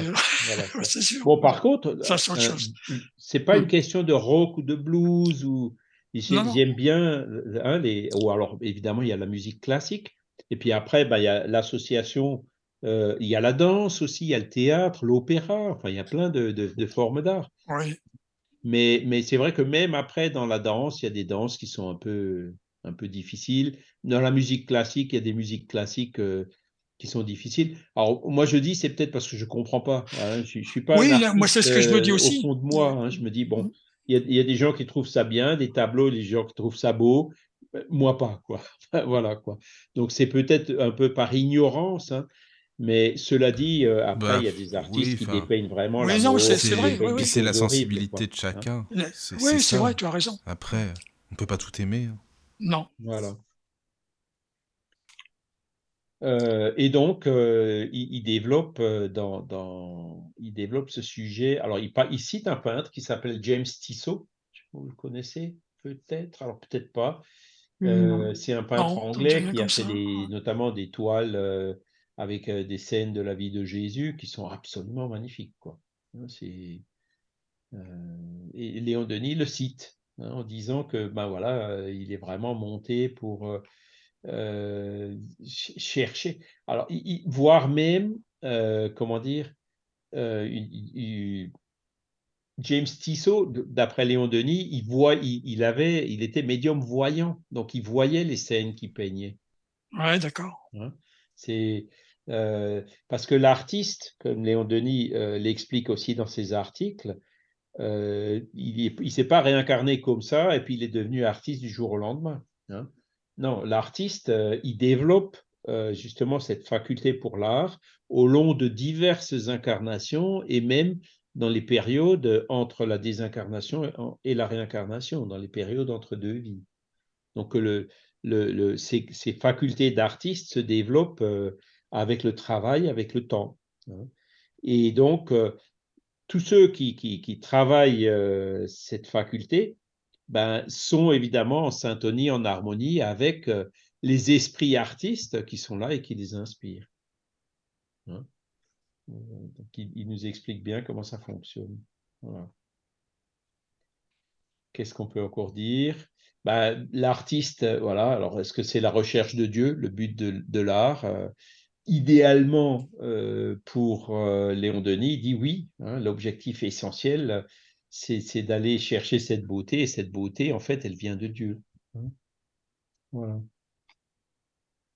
Est-ce qu'il y a des, esprits justement qui ont, comment dirais-je, qui ont aidé aussi euh, On parle de, Michel-Ange, on parle de. Ah ben absolument, oui. c'est ça. L'artiste, il, a, il a ses facultés à lui, il a idéalisé le tableau avant de se réincarner le plus souvent. Et, une fois qu'il est réincarné, en fait, il souffre. Parce que, bon, dans, l'art, il y a aussi l'architecture, par exemple. Hein. Donc, euh, dans nos solars, où, hein, vous avez peut-être entendu parler de la maison de Mozart à Jupiter, Hein, dans ces mondes fluidiques où tu peux idéaliser avec ta pensée quelque chose. Oui, oui, c'est ça. Mais ici sur Terre, non, non, il faut aussi il faut, faire du calcul de structure, il faut que ça tienne. Les matériaux, ils sont pas aussi malléables que ça, il faut les travailler, ils sont cassants. Hein, il faut que tu aies calcul de structure, euh, euh, la stabilité de l'édifice. Il y, a plein de contraintes. les couleurs, ce que dit Léon Denis aussi, dit ben, on, perçoit que de, de enfin, du, rouge jusqu'au violet. C'est ce hein. on est limité dans nos perceptions de couleurs et aussi de son. Hein. On perçoit de 20 Hz à 20 kHz en gros. quoi. Hein. Je me demande ce que ça peut être. On a du mal à imaginer en tant que, en parlant d'acoustique. C'est vrai, ça m'a toujours intrigué ça, parce que quand on parle un petit peu de l'au-delà comme ça, et puis euh, voir comment ça peut se passer. Alors, euh, là où c'est le plus complexe, c'est euh, parce qu'il y a un esprit qui se communique, qui, s'appelle l'esthète, qui, il me semble d'ailleurs que c'est l'esprit de Michel-Ange. Hein. De Michel-Ange, oui, c'est vrai, Qui, vient qui s'est communiqué à Léon Denis et, il lui explique que enfin, il a beaucoup, beaucoup de mal euh, à décrire la conception de l'art dans le monde spirituel, hein, si ce n'est cette recherche de la beauté, parce que dans le monde spirituel, euh, la perception se fait de façon beaucoup plus directe, beaucoup plus intégrale, directement sur le Père Esprit. Hein, puisque c'est pas, on n'est pas les esprits ne sont pas limités par nos cinq sens. Hein, je ne sais pas si vous voyez ce que je veux dire. Notamment le sens de la vue et de l'ouïe. Hein, on n'a pas les, ils n'ont pas les, organes euh, matériels entre guillemets qu'on a sur Terre. Alors du coup, il y a, il y a quelque part une, une, une, transformation qui est obligée de se faire entre cette beauté telle qu'elle existe dans le monde spirituel et sa traduction soit en un tableau, soit en une poésie, soit euh, en une musique, euh, etc. musique, Voilà. Et, et ça, c'est très difficile à faire. Mais ce qu'il dit, l'esthète aussi, ce qui est intéressant, il dit, bon, on a la parole, donc il est écrit, hein, il a écrit par un médium euh, psychographe, il mmh. dit que la musique, par exemple, hein, par la musique, tu arrives à exprimer, même ici sur Terre, en passant par notre oui, beaucoup plus de choses que ce qu'on est capable d'exprimer par l'intermédiaire des mots et, des paroles. Mmh, mmh. Hein? et, et, ça, c'est vrai. Bon, c'est surtout les, les, ceux qui étudient euh, la musique hein, qui. Euh, Quand tu prends les tableaux de Saint-Saëns, c'est vrai que la description entre guillemets musicale, c'est vrai, c'est parlant. Quoi on essaye de conceptualiser, oui. quoi. Mais oui, c'est ça. Mais il y a, un, bien, il y a un message de Fatma sur le, sur le chat à la raison. Elle dit oui, oui, c'est une histoire de goût. Euh, l'art, c'est une histoire, les goûts et les couleurs, en, gros. Oui, oui, tout à fait. Ah, je suis d'accord C'est ce qui résonne en nous, quoi, tout simplement. Mais Exactement. je suis d'accord. Hmm. Et c'est ce que je disais aussi, c'est euh, une question de syntonie, quoi. Quand, quand, toi-même tu cherches une inspiration, bah, l'artiste, lui, il exprime une pensée dans son, dans son œuvre euh, artistique, si c'est une pensée qui n'est pas en syntonie avec toi, que ce soit un tableau, un poème ou une musique, ça ne te plaira pas. Tu vois ce que je veux dire? Si c'est en syntonie avec toi, bah, c'est l'inverse. Tu auras, auras euh, une sensation beaucoup plus forte que si on t'avait décrit quelque chose verbalement ou par écrit. Tu vois, tu vois Au niveau musical, par exemple, j'ai beaucoup d'émotions de, à, à, la musique orientale. Tu vois ça a toujours été comme ça pour moi, tu vois. Et parce que j'avais des probablement ben, des réminiscences, quoi. Parce que en plus, ce qui m'a réveillé ça, c'est que à l'âge de, de 10 ans à peu près, j'avais entendu un grand orchestre euh, euh, mi-occidental, euh, mi-oriental, tu vois. Donc il y avait 100 musiciens et ils ont joué deux, deux parties euh, de, du concert, donc euh, de la musique euh, occidentale et orientale. Et quand j'ai entendu ces, ces harmoniques sont différentes, hein, on n'a pas la même structure, tu vois, donc, que la, la, la, gamme tempérée que l'on connaît, comme ça. Donc effectivement, ça m'a ça réveillé en moi. C'est vrai que c'est ces histoires de d'émotions un peu, un peu particulières, tu vois. Et ça, ça m'a toujours poursuivi. D'ailleurs, je me souviens d'innombrables de, contact avec des musiciens euh, algériens, marocains, etc. Tu vois. Donc euh, voilà. Voilà, et, donc c'est une question de syntonie. Hein, Des choses, euh, par exemple, si tu as eu une vie dans ces pays-là, ou peut-être même été musicien dans ces pays-là, bah, c'est sûr que ça, ça va te faire. tu vas le ressentir immédiatement aujourd'hui. Et, et, ce qu'on peut remarquer aussi, hein, c'est que il y a des moments dans la vie où, tu aimes plutôt un genre de, musique et ensuite bah, tu changes un peu. Il y a d'autres genres de musique qui te.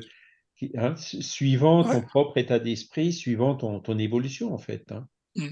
Voilà. Voilà. Mais bon, euh, il, est vraiment très très positif, Léon Denis, hein, en disant que euh, euh, c'est une recherche d'inspiration du haut. Après, il parle aussi ben, de, le, donc la recherche d'inspiration, en fait, sont des esprits qui t'inspirent. Tu vois, donc l'art, en fait, on est quand même assez proche de la médiumnité. Hein. L'inspiration, c'est une forme de médiumnité que, tout le monde a euh, d'une certaine manière.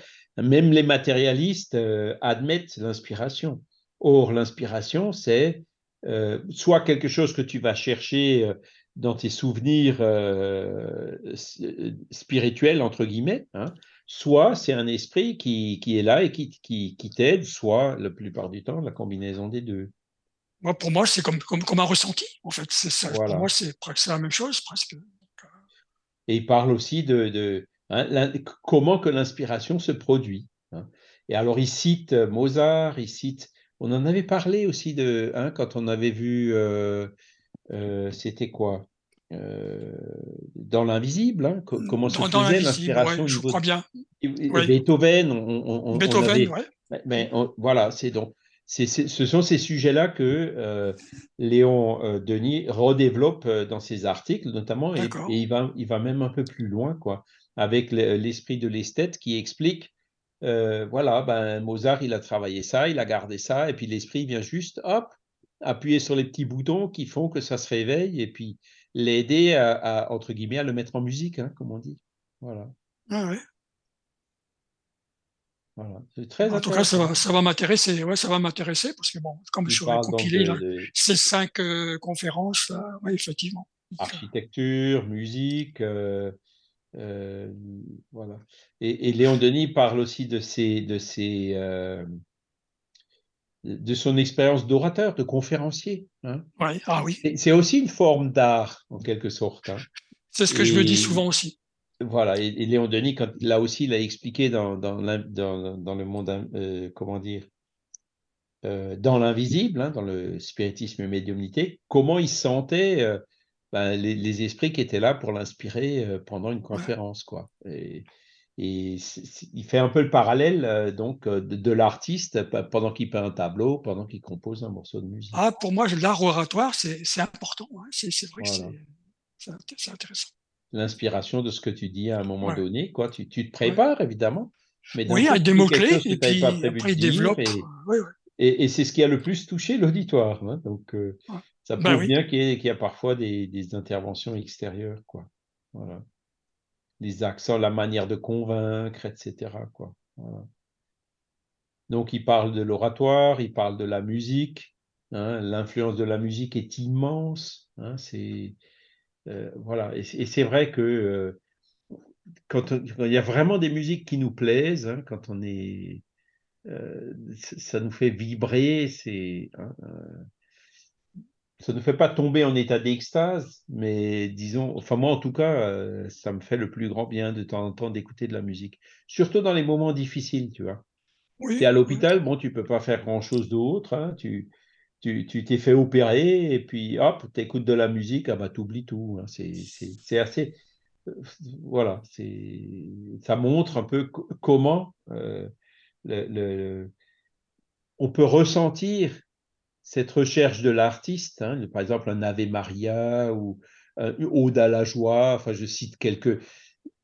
Tous ces, ces grands chefs-d'œuvre intemporels, hein, il y a quelque chose, euh, il y a cette inspiration qui vient du haut et, que les personnes qui le voient ou qui l'écoutent ressentent et quelque part ça les remet en syntonie avec cette inspiration et c'est ça qui fait que euh, on se retrouve euh, dans, ces états-là. Là, il y a comme, comme Michael et comme moi d'ailleurs, il, adore le, chant grégorien. Hein, ça, le chant grégorien. Ah oui, alors ça. C'est parfois un peu un peu longuet, mais. Oui, non, mais ah, bah, au niveau des, harmonies, euh, oui, oui. Si, tu grattes un petit peu, c'est très recherché, justement. Hmm. C'est là un petit peu, c'est complexe, mais oui, oui. que ça élève vraiment. Le résultat est là. Hein. oui, les chœurs, les chorales. Oui, ah voilà. Ah ça, c'est super. J'adore les chorales, tout ce qui est voilà.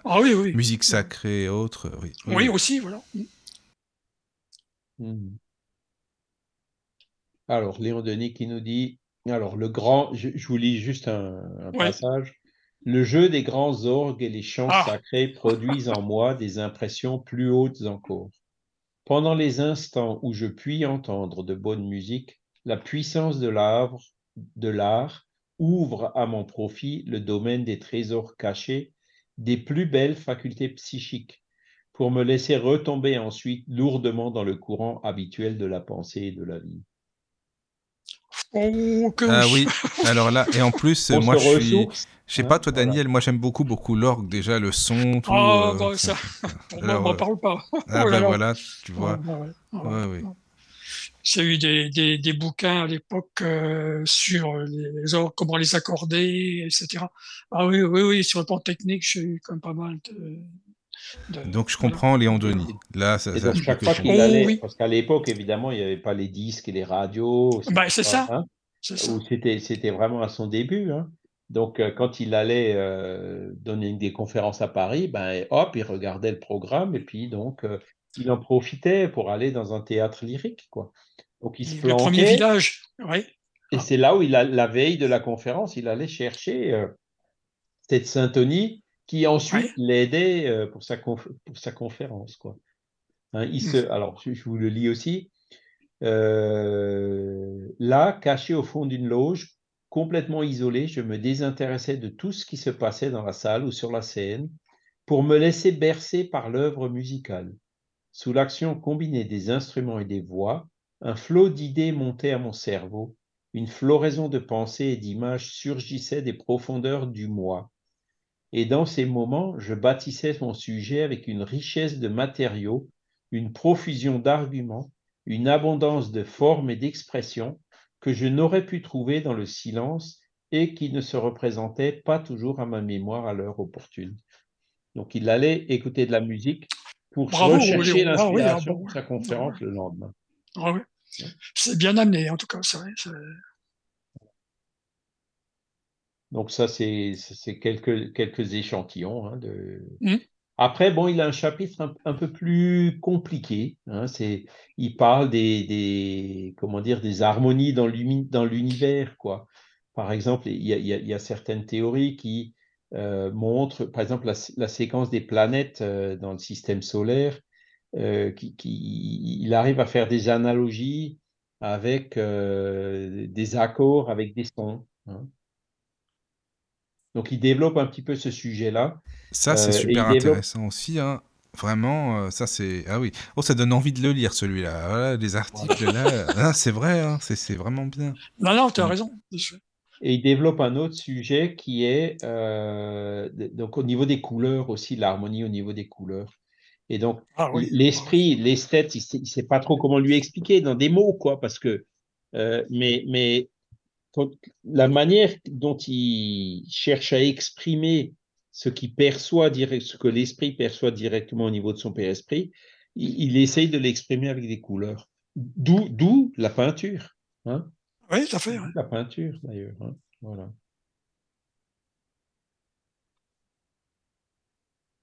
Et ben déjà pour cet article, pour ces articles, donc là, euh, je pense que c'est bon. À mon avis, on a fait, enfin, on a fait le tour. Il manque juste à les lire simplement, quoi. C'est déjà Voilà, tout à c'est fait. même là, le principal. Mais euh, Ouais. bah, merci Charles, oui, pour toutes les explications. Euh, Là, ça, ça donne vraiment Ah, oui. Merci. hein. Et Voilà. puis par rapport à la mauvaise utilisation, enfin la moins bonne utilisation de, de l'art, hein, il dit, par exemple, le théâtre est devenu trop souvent un procédé pour flatter les passions malsaines, exciter les sens. Ah, Ça, c'est Ouais. donc euh, au lieu de chercher euh, euh, d'un côté, ben, il cherche de l'autre, quoi. Le fruit morbide d'une civilisation faussée par l'appât du plaisir et des richesses. Ouais, donc c'est Bah, Qu'est-ce qu'il dirait même l'art euh, peut être entre guillemets pollué euh, par des Oui. mauvais pensées. Ah oui, après, ça dépend comment on s'en sert, qu'est-ce qu'on en fait, quoi. Mais- Et puis moi, ça m'est arrivé plus d'une fois hein, d'aller au cinéma. Et puis ça fait longtemps que j'étais pas au cinéma parce que je crois que deux, trois fois, j'ai vu des films qui m'ont vraiment déçu et que, que ça m'a un peu dégoûté du cinéma, quoi. Parce que voilà. D'accord. Donc, Voilà. alors, euh, après, il y a quoi Donc euh, le spiritisme dans l'art. Oui. euh, et puis là, il y a deux cha- les deux derniers articles, c'est non les trois derniers articles, les quatre pardon, c'est sur la musique. Et au lieu de l'esprit de l'esthète, il y a l'esprit Massenet. Hein, donc qui était ah, Massenet, c'est voilà, ce que je cherchais tout à l'heure aussi pour la musique. Qui, euh, qui, qui l'inspire, quoi. Mmh, hein, qui, qui, lui a passé des communications, hein, pour parler plus, plus spécifiquement euh, de la musique. Donc ça, c'est le spiritisme dans l'art. Voilà. Alors, bon, Léon Denis a écrit d'autres articles, mais plus ponctuels. Ces deux-là, c'est vraiment des, des, séries assez longues qui, qui n'avaient pas été publiées sous forme de volume, mais que, qu'on a récupérées, qu'on a, qu'on a mis dans un seul fichier. on ne les a pas imprimés, hein, mais on va faire un, un PDF euh, et un mmh. EPUB avec tous ces fichiers-là. Voilà. Donc ça, c'était en 1922 hein, pour l'art et en 1924 euh, pour socialisme et spiritisme. Et en 1925, en 1923, hein, ah, disons, après la Première Guerre mondiale, hein, en 1919, euh, il y a eu un mécène en France qui s'appelait Jean Meyer. Vous en avez déjà entendu parler? Ah, Tu sais, dans la région des Jean Meyer, j'en connais beaucoup. il me semble que tu en mhm. avais parlé, mais très rapidement. il me semble. C'était un Suisse euh, qui habitait en France et qui, qui euh, il habitait à Béziers et il a fait fortune dans les, dans les vignobles.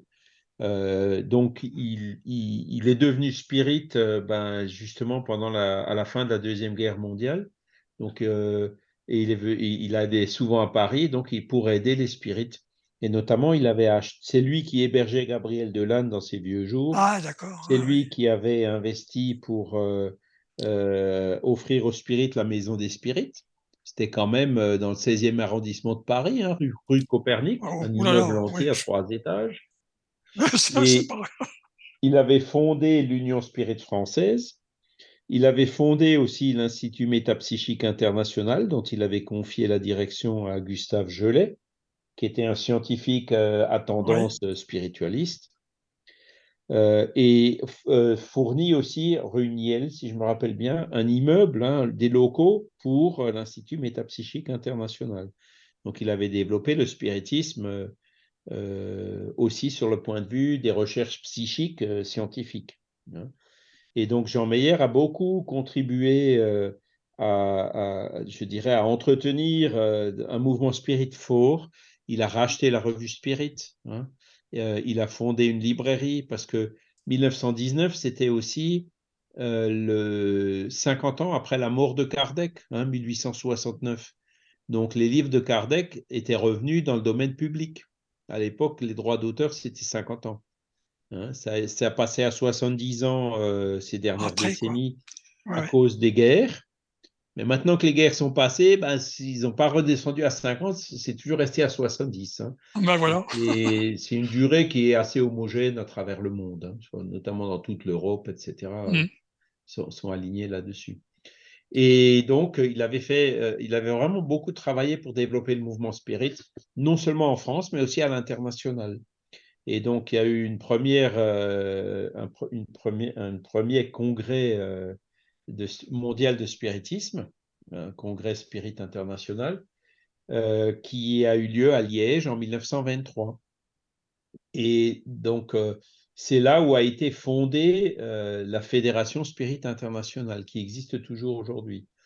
Et en 1925, le, ils s'étaient mis d'accord pour que le congrès serait à Paris. Et donc, ils avaient cherché un président, quelqu'un pour présider euh, ce, congrès. Donc, ils étaient allés assez rapidement vers Léon Denis, mais Léon Denis, 1925, il avait 79 ans, quoi. Il a dit, ouais, je suis trop vieux.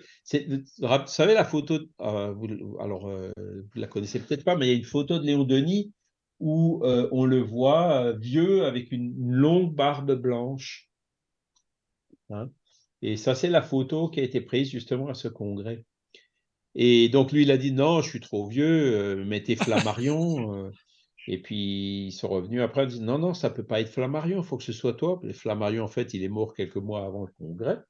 Donc, les esprits avaient prévenu, ça ne peut pas être Flammarion. Et donc, il a fini par accepter. Et donc, Léon Denis, hein, à 79 ans, il a présidé le congrès Spirit International à Paris.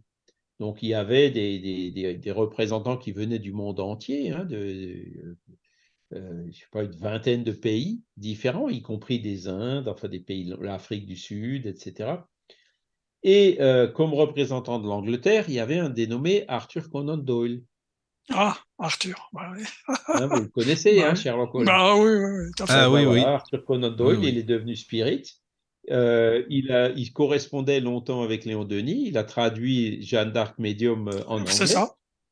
Et euh, ben, Léon Denis l'a rencontré euh, à ce congrès de 1925, où il y a une photo hein, qui, est publiée dans la revue Spirit et puis dans le, dans le compte-rendu du congrès, où on voit à la table, ben, il y a Jean Meyer, il y a Léon Denis et il y a Arthur Conan Doyle et son épouse, euh, donc euh, ensemble euh, sur la même photo. Quoi. Donc, J'avais bien aimé son bouquin à Arthur Conan Doyle, euh, L'histoire du spiritisme. Je crois que c'est lui qui l'avait voilà, voilà, voilà. Donc, euh, il dénonçait déjà forcément tout ce qui est, tous les, tous ceux qui, qui détournaient un petit peu, tu vois, il faisait des faux, il, euh, bah, il essayait de trouver des astuces pour, euh, voilà. Bon, Ouais, ouais, puis Arthur Conan Doyle, en fait, il, quand il était venu à Paris, il donnait des conférences hein, sur le spiritisme. Oui, il parlait bien français apparemment. hein. Il parlait bien Il faisait français. une il me semble. projection avec des diapos. C'était oui. révolutionnaire. Hein, c'est... Il n'y avait, il pas PowerPoint à l'époque. Hein. Ouais. Mais il avait des diapositives, ou je sais pas enfin, comment il le faisait, avec des, avec des, des plaques, hein, Des où plaques, il ouais. projetait euh, les images de- des photos de matérialisation et autres euh, à l'écran.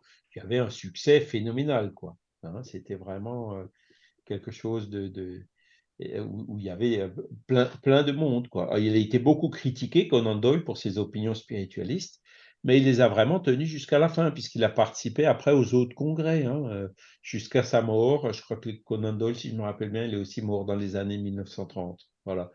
Et donc Conan Doyle qui a fait beaucoup d'éloges sur Léon Denis, et Léon Denis qui était déjà euh, mondialement connu, entre guillemets, et donc qui, qui a eu une, une action brillante hein, euh, à 79 ans, euh, en temps, justement dans la présidence de ce congrès de, de Paris en 1925.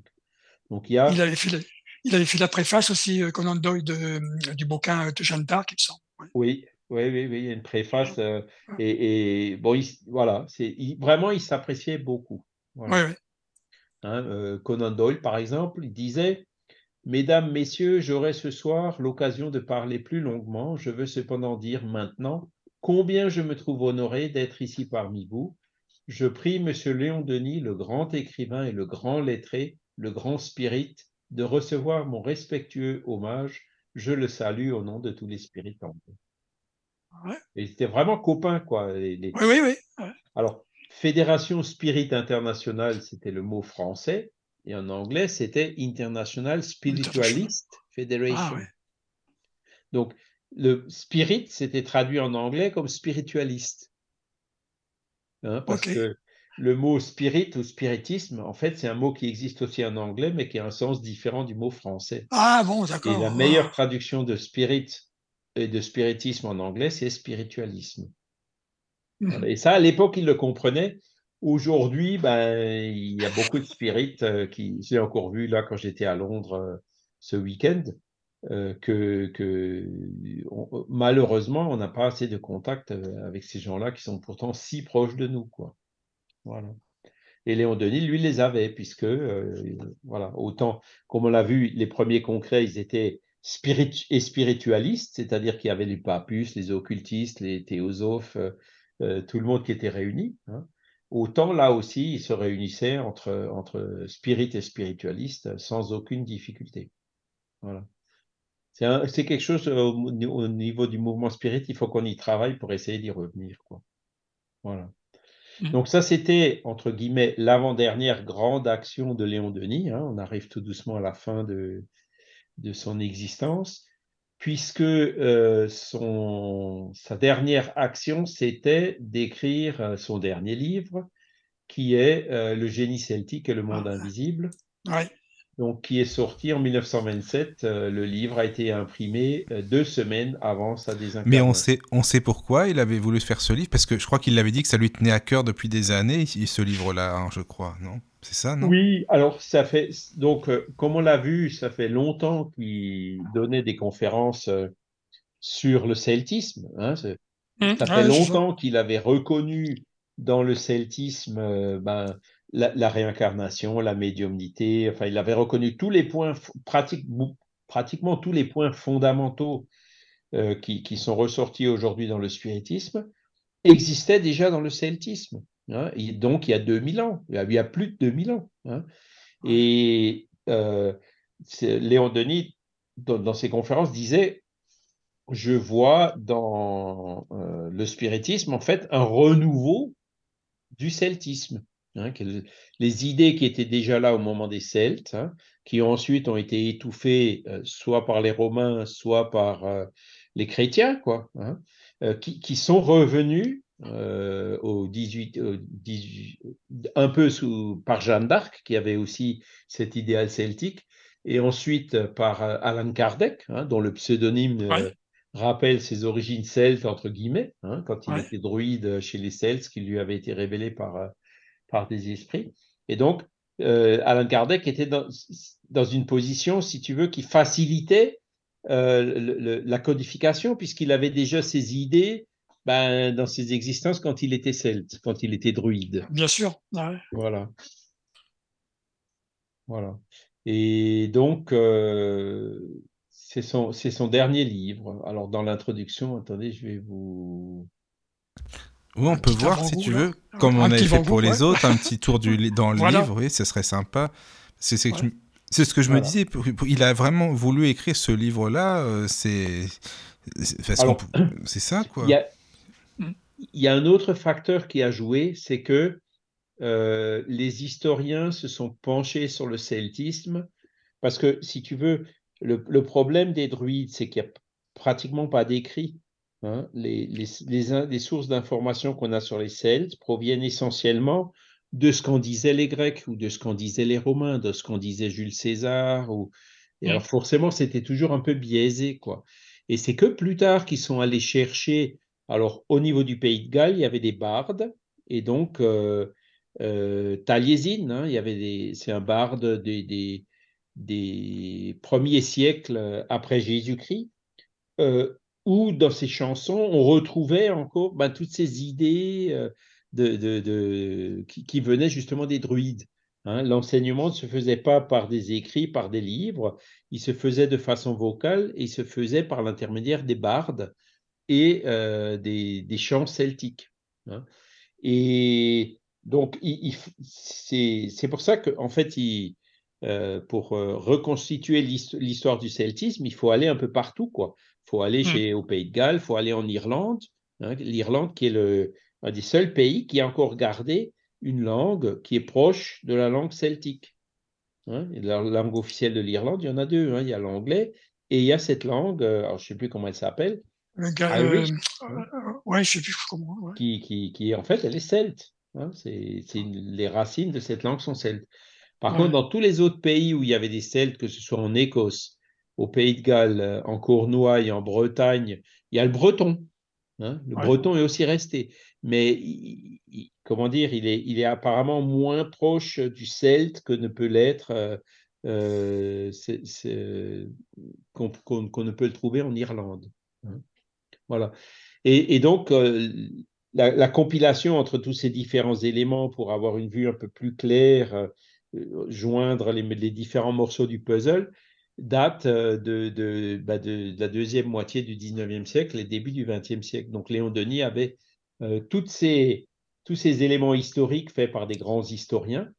Et lui, en fait, il y a rajouté le but du livre, c'était justement de montrer euh, le- le- les liens entre cet idéal celtique tel qu'il ressort de ses études d'histoire et euh, donc euh, le- le- les connaissances de la philosophie spirit, quoi. Les- la médiumnité et autres, quoi. Voilà. Ouais.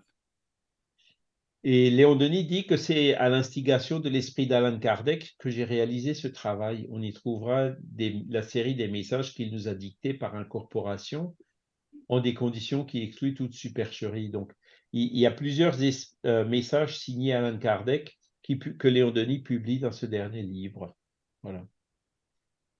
Ce qu'il dit aussi, il dit que euh, les Français, hein, euh, quelle est l'origine de la France?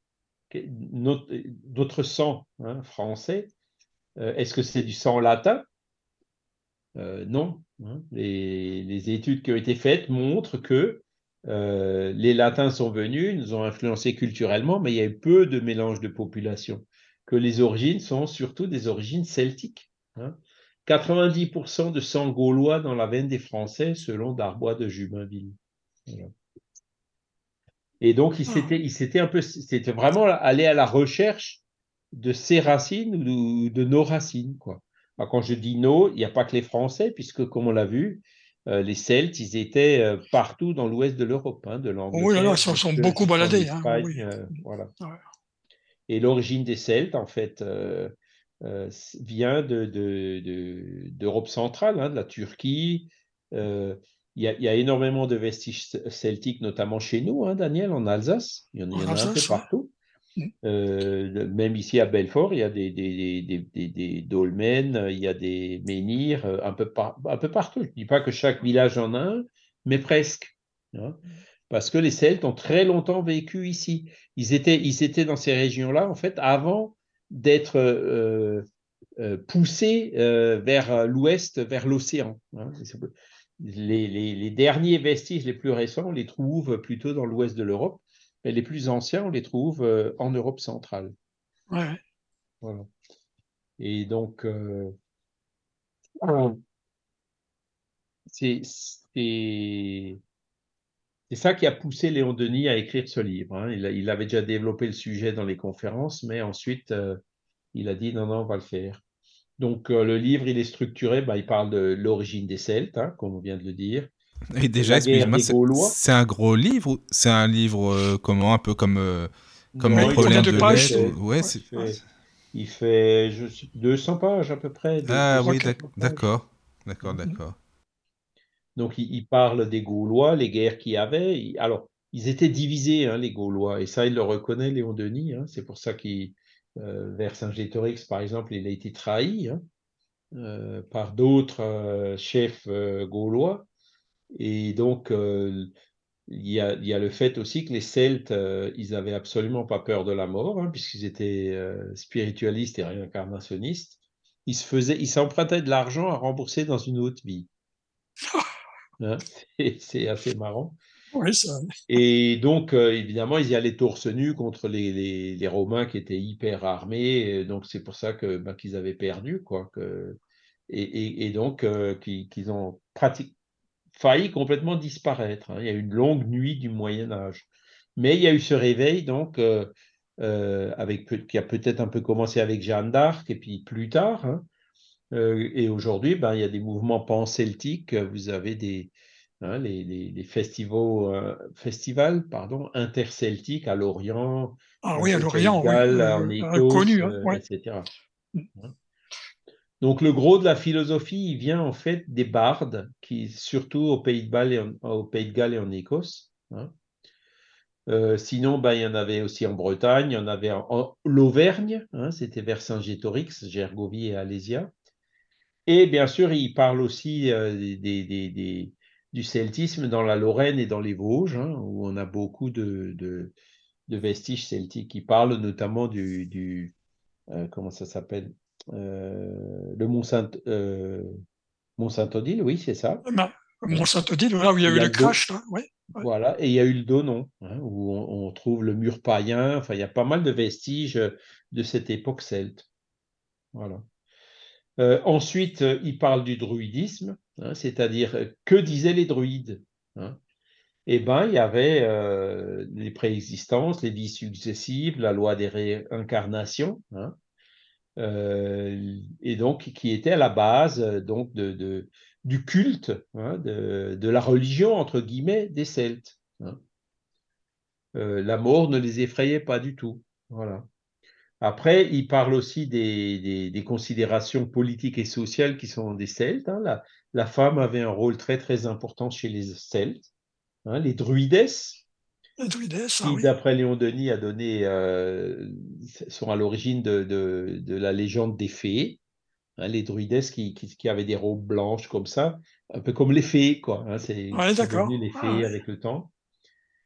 Euh, et, et, donc, euh, des systèmes très très démocratiques où chacun avait son mot à dire, euh, les druides qui se concertaient, la manière dont les druides étaient choisis, hein, c'était vraiment choisi au mérite. ils étaient vraiment très très avancés, trop avancés même euh, sur, euh, sur leur temps. Hein. et c'est ça un peu qui les a, qui, a fait que cet idéal s'est effacé et est resté dans un sommeil aussi long. Et Léon Denis compare par exemple ben, le quand la chrétienté est venue, hein, euh, dans les premiers siècles après Jésus-Christ, c'est vrai que l'enseignement chrétien était, est quand même beaucoup plus simple que l'enseignement des Celtes, hein, avec euh, la réincarnation, la médiumnité. Euh. Aujourd'hui, on peut les comprendre hein, avec la, philosophie spirit. On a les moyens, on a suffisamment évolué pour pouvoir les comprendre. Mais il y a, il y a, il y a 2000 ans, c'était pas si évident que ça. Mmh. Les droïdes, ils avaient un peu de mal à expliquer leur philosophie. Et c'est pour ça que bah, aussi, euh, c'est le, la chrétienté en fait qui a pris le dessus pendant toute cette période. Voilà. Moi, ce que je me pose comme question, c'est souvent les langages utilisés, par exemple, tu vois, c'est ce que c'est pas évident. Euh, Alors, il parle de beaucoup de, de, de ces pratiques des Celtes. Hein. Ils, ne taillaient pas la pierre. Tailler une pierre, pour eux, c'était euh, la, la, comment on dit ça? L'abîmer, quoi, la gâcher. Hein, ah oui, d'accord. La pierre naturelle, comme elle était mmh. taillée par Dieu et par la nature. Hein. Les druides, euh, leur culte, il n'y avait pas d'église, hein, ça se faisait dans la forêt.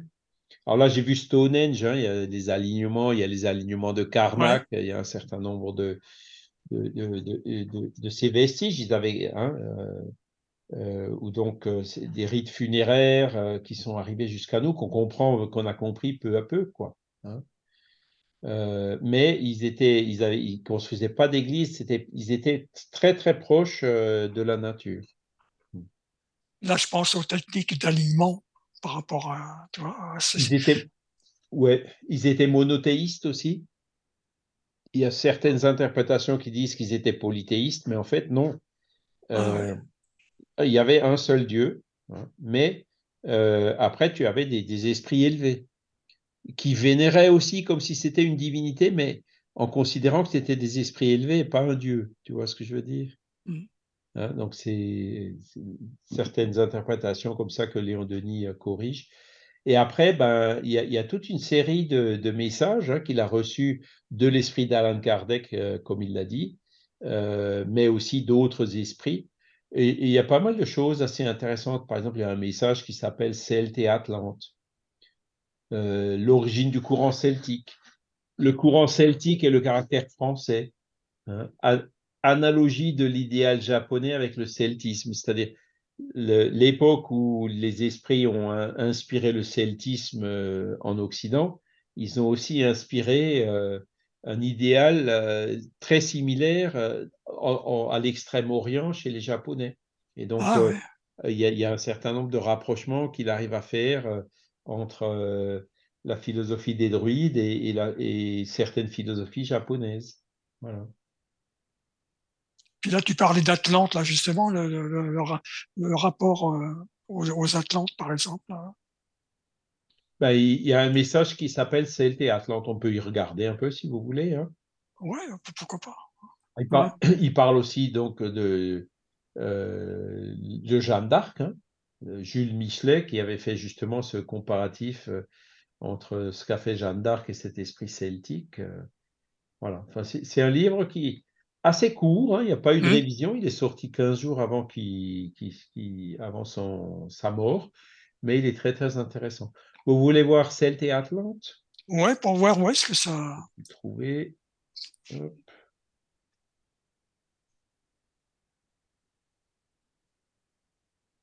Alors,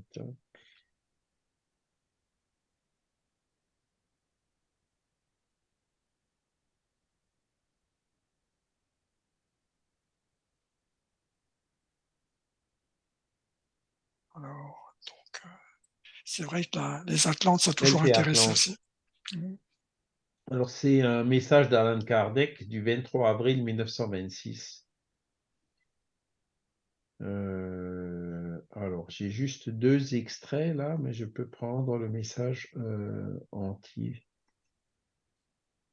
Votre groupe est immunisé parce qu'il reste en dehors des passions humaines. Vous êtes bien celte grâce à votre volonté de rester dans la conscience primitive de votre race. Une des formes du celtisme pur est l'amour de la nature. Hein, je viens d'en parler. Celle-ci n'est-elle pas le reflet de la beauté et de la grandeur divine? On reconnaît Dieu à ses œuvres. Elle procure aux humains les plus pures joies de l'esprit et des sens. Alors, on parlait de la musique tout à l'heure, mais c'est vrai que euh, aller dans la nature et voir un beau paysage, euh, c'est euh, ça a son équivalent hein, quand même. pour vous, c'est un peu plus difficile évidemment parce que ça passe surtout par la, vue, mais voilà. Euh, la nature établit une communication à travers des sphères d'azur et les courants extraterrestres.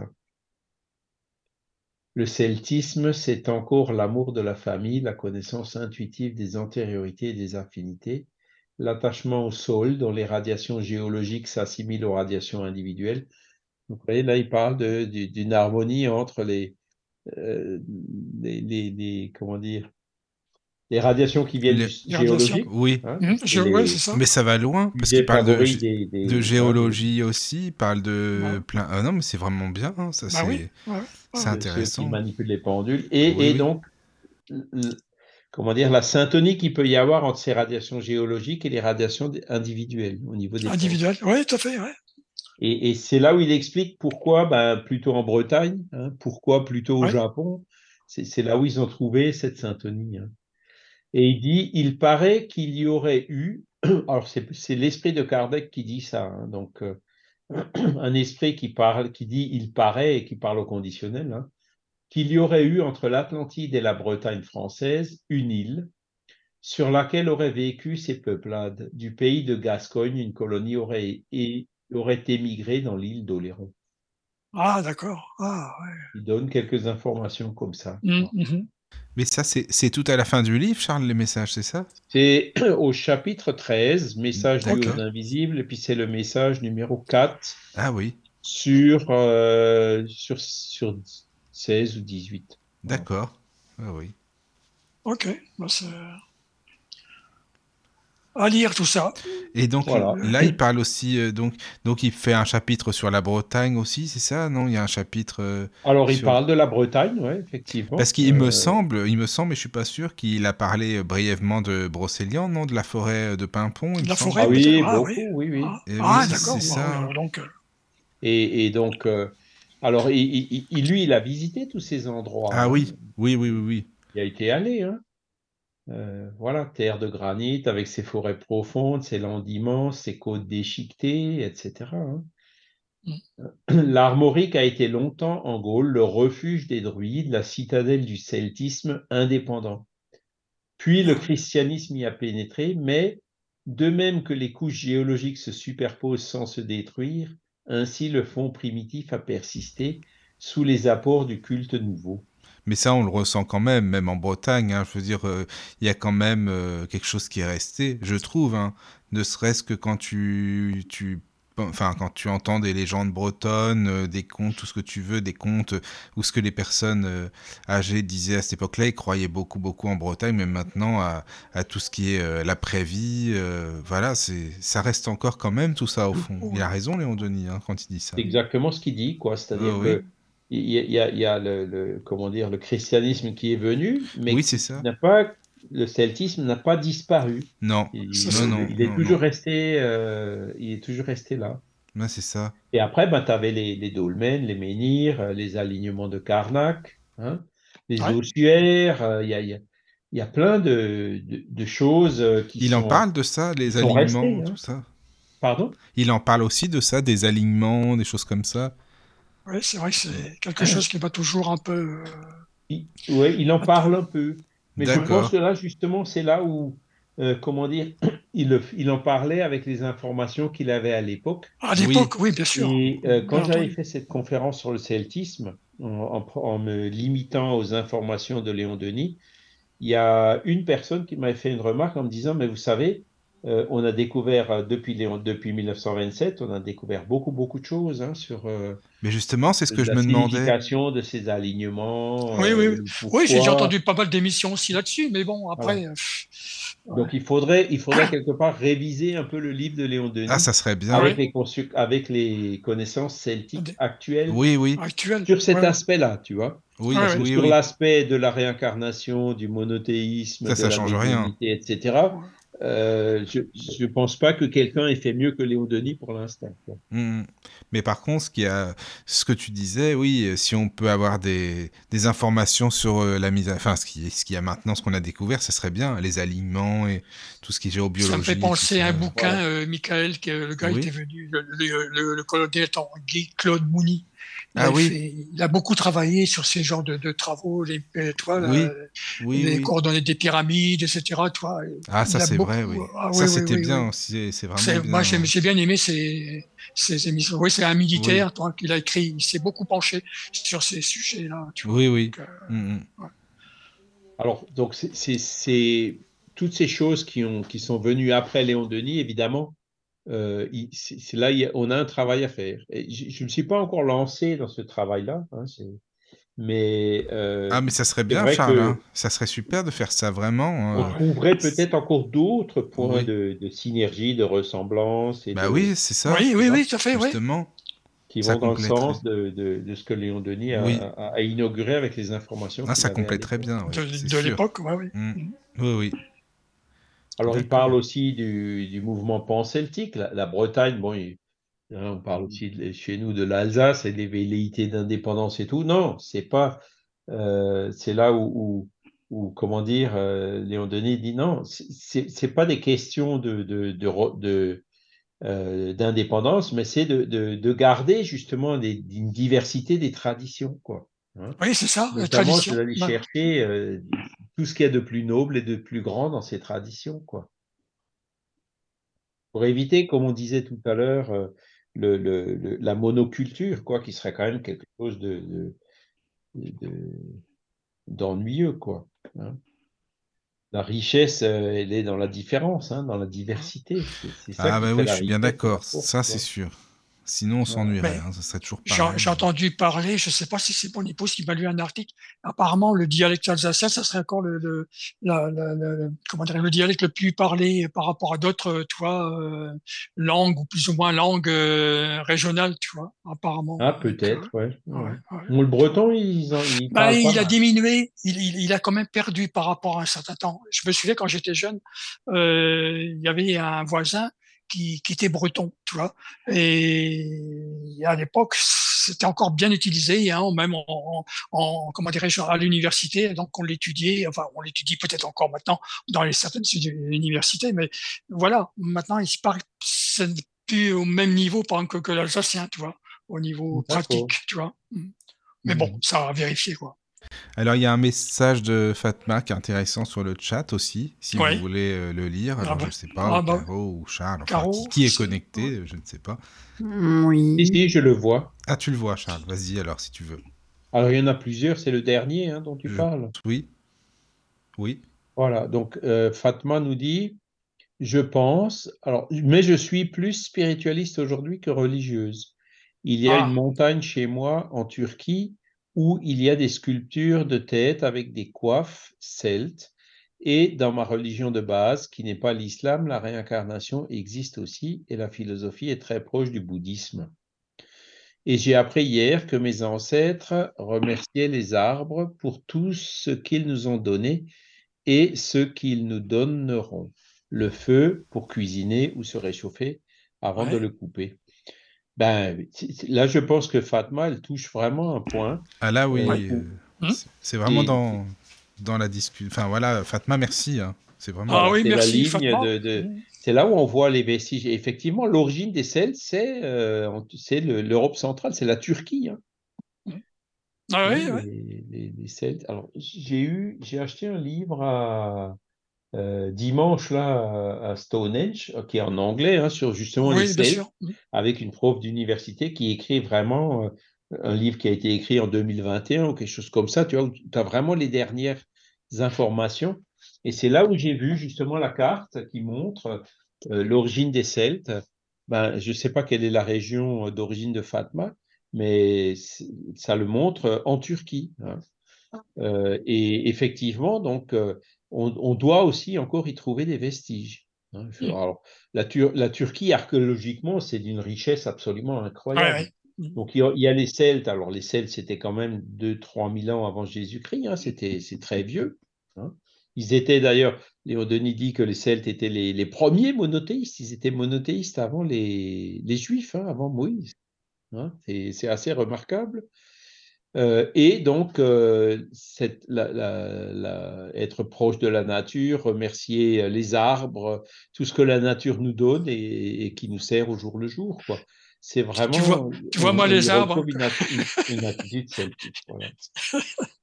Et le celtisme, alors bon, on peut dire qu'ils avaient un culte, c'était une espèce de religion, mais c'était plus une philosophie.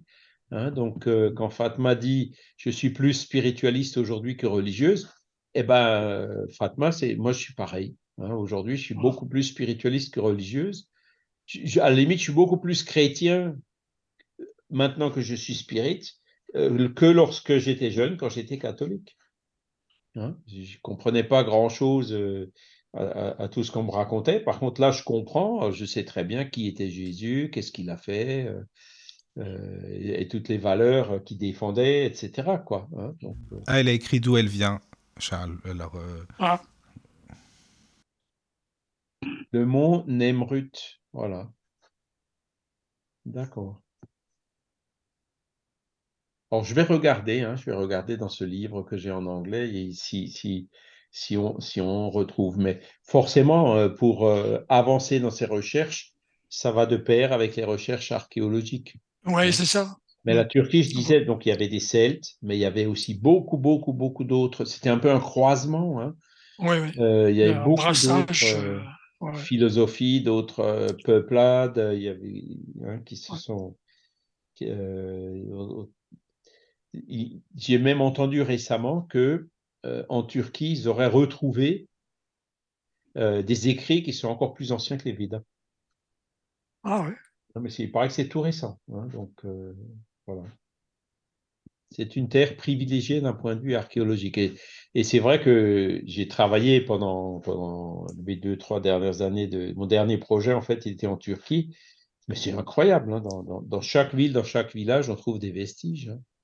Alors, ils sont ah. pas toujours en bon état parce que, à cause des séismes et tout, évidemment, au long des millénaires, euh, j'étais entre autres à Éphèse, quoi, hein, à côté de Izmir, et, et c'est vraiment euh, magnifique, quoi. La maison de Marie, entre autres. Hein, donc, on voit le, le mélange hein, de, de, des Grecs, des Romains, les, les, les, chrétiens qui sont arrivés après, et ensuite, bien sûr, le l'islam, les Grecs, hein, qui, enfin, c'est une civilisation d'une richesse incroyable. D'accord. Et pour parler de, de, pourquoi tu demandais aussi pourquoi Léon Denis a écrit ce livre sur le génie oui. celtique.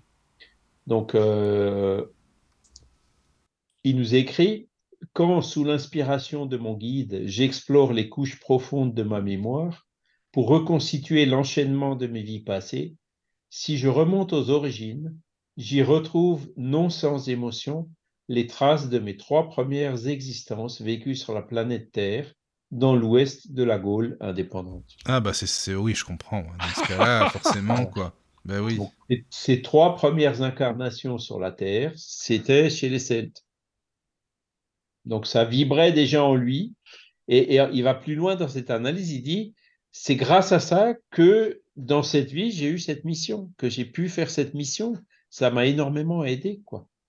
Mmh. Et donc le couronnement, ben, c'est. Mais euh, en fait, Charles, attends, parce que lui, il dit ça, Léon Denis, mais, mais Kardec, il était bien druide avant, c'est ça, non Si je dis pas de bêtises? Ouais, Kardec était druide, ouais. ouais donc mmh. même les deux, ça. finalement, eux deux, ils étaient vraiment euh, dans, dans, là-dedans, quoi. Celte. Ouais, Kardec était druide, mais Léon Denis, c'était ses premières incarnations sur la Terre. Oui, donc, euh, oui, oui, oui, Il était, c'était un esprit encore, euh, comment dire, euh, primaire, Jeune, quoi, oui, évoluer oui, oui. hein, à l'époque. Mm. Il n'avait pas certainement le, comment dire, l'évolution qui lui permettait d'être euh, par, la, par euh, la désignation au mérite qui existait là-bas, d'être euh, élu druide hein, par la, par la D'accord. population. Oui, oui.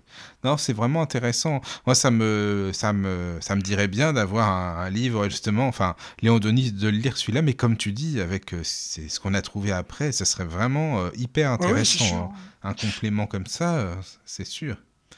Mais en tout cas, celui-ci, ça, ouais, ça donne envie de le lire aussi, quoi. Mm. Et donc, il, il- il raconte un peu plus hein, de, Oui. de, de ces, et qui garde l'empreinte profonde, hein, et qui, alors qu'il était encore un esprit fougueux et ardent à l'époque. hein. Et, et donc, il disait J'aimais à pénétrer dans les cercles de pierre, les cromlech, où l'on évoquait les esprits des défunts. J'écoutais Ah. avec avidité les leçons du druide, euh, nous entretenant des luttes de l'âme dans Abred pour conquérir la science et la sagesse et sa plénitude de vie dans Gwynfid, en possession de la vertu, du génie et de l'amour. Sur l'indication du maître, je m'appliquais à apprendre et à réciter les innombrables vers qui constituaient l'enseignement sacré. Voilà. Par ces exercices répétés, j'arrivais à donner à ma mémoire la souplesse et l'étendue qui en firent le précieux instrument d'étude et de travail qui m'a suivi dans toutes mes existences ultérieures. Ça, c'est. Il- alors, il, il le dit, hein, c'était ça, avec l'assistance de son guide qu'il arrivait à remonter aussi loin dans ses vies Bien passées, sûr. mais Léon Denis, il y arrivait, quoi. Après, quand il parle de la forêt de, De De Brocéliande. De Brocéliande, où Oui. sont ces voûtes de verdure que les rayons du soleil perçaient à grand-peine pour aller se jouer sur les mousses et les fougères hein? Euh, Donc, il- comment dire, les bûcherons, l'exploitation de l'homme était déjà passé par là. Il en reste encore un bout de la forêt de Brocéliande, mais il est tout petit, quoi. Bah, par rapport à ce qu'il était avant, toute la Bretagne qui était Oui, couverte par c'est ça, c'est ce qu'il explique. Oui, c'était immense, immense, hein, vraiment, c'est ça, quoi. Voilà. Hmm. Oui, oui. Et, et il se lamente en disant Lorsque la terre aura perdu sa parure, sera devenue chauve et nue, lorsque les eaux pluviales rouleront en torrents dévastateurs, où donc l'homme tournera-t-il ses regards pour jouir du spectacle de l'univers? Ah bah c'est sûr. Puis où il trouvera de l'oxygène aussi déjà. Bah oui. Euh, Bah, un article que j'avais lu il n'y a pas tellement longtemps, il, il disait qu'il y avait à peu près entre 9000 et 11 000 hectares euh, maintenant en Brocéliande, enfin la, la forêt est là-bas. Alors, je sais pas. Ah bah, Voilà, donc il a, il a un chapitre, le chapitre 4, hein, il parle de la Bretagne. Et le chapitre 5, en fait, il parle de l'Auvergne.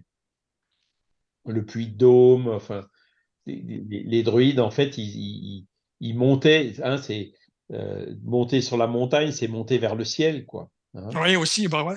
Voilà, c'était euh, euh, le temple naturel du dieu Teutates, hein, ou l'esprit protecteur qui symbolise la force et la bravoure des Arvernes.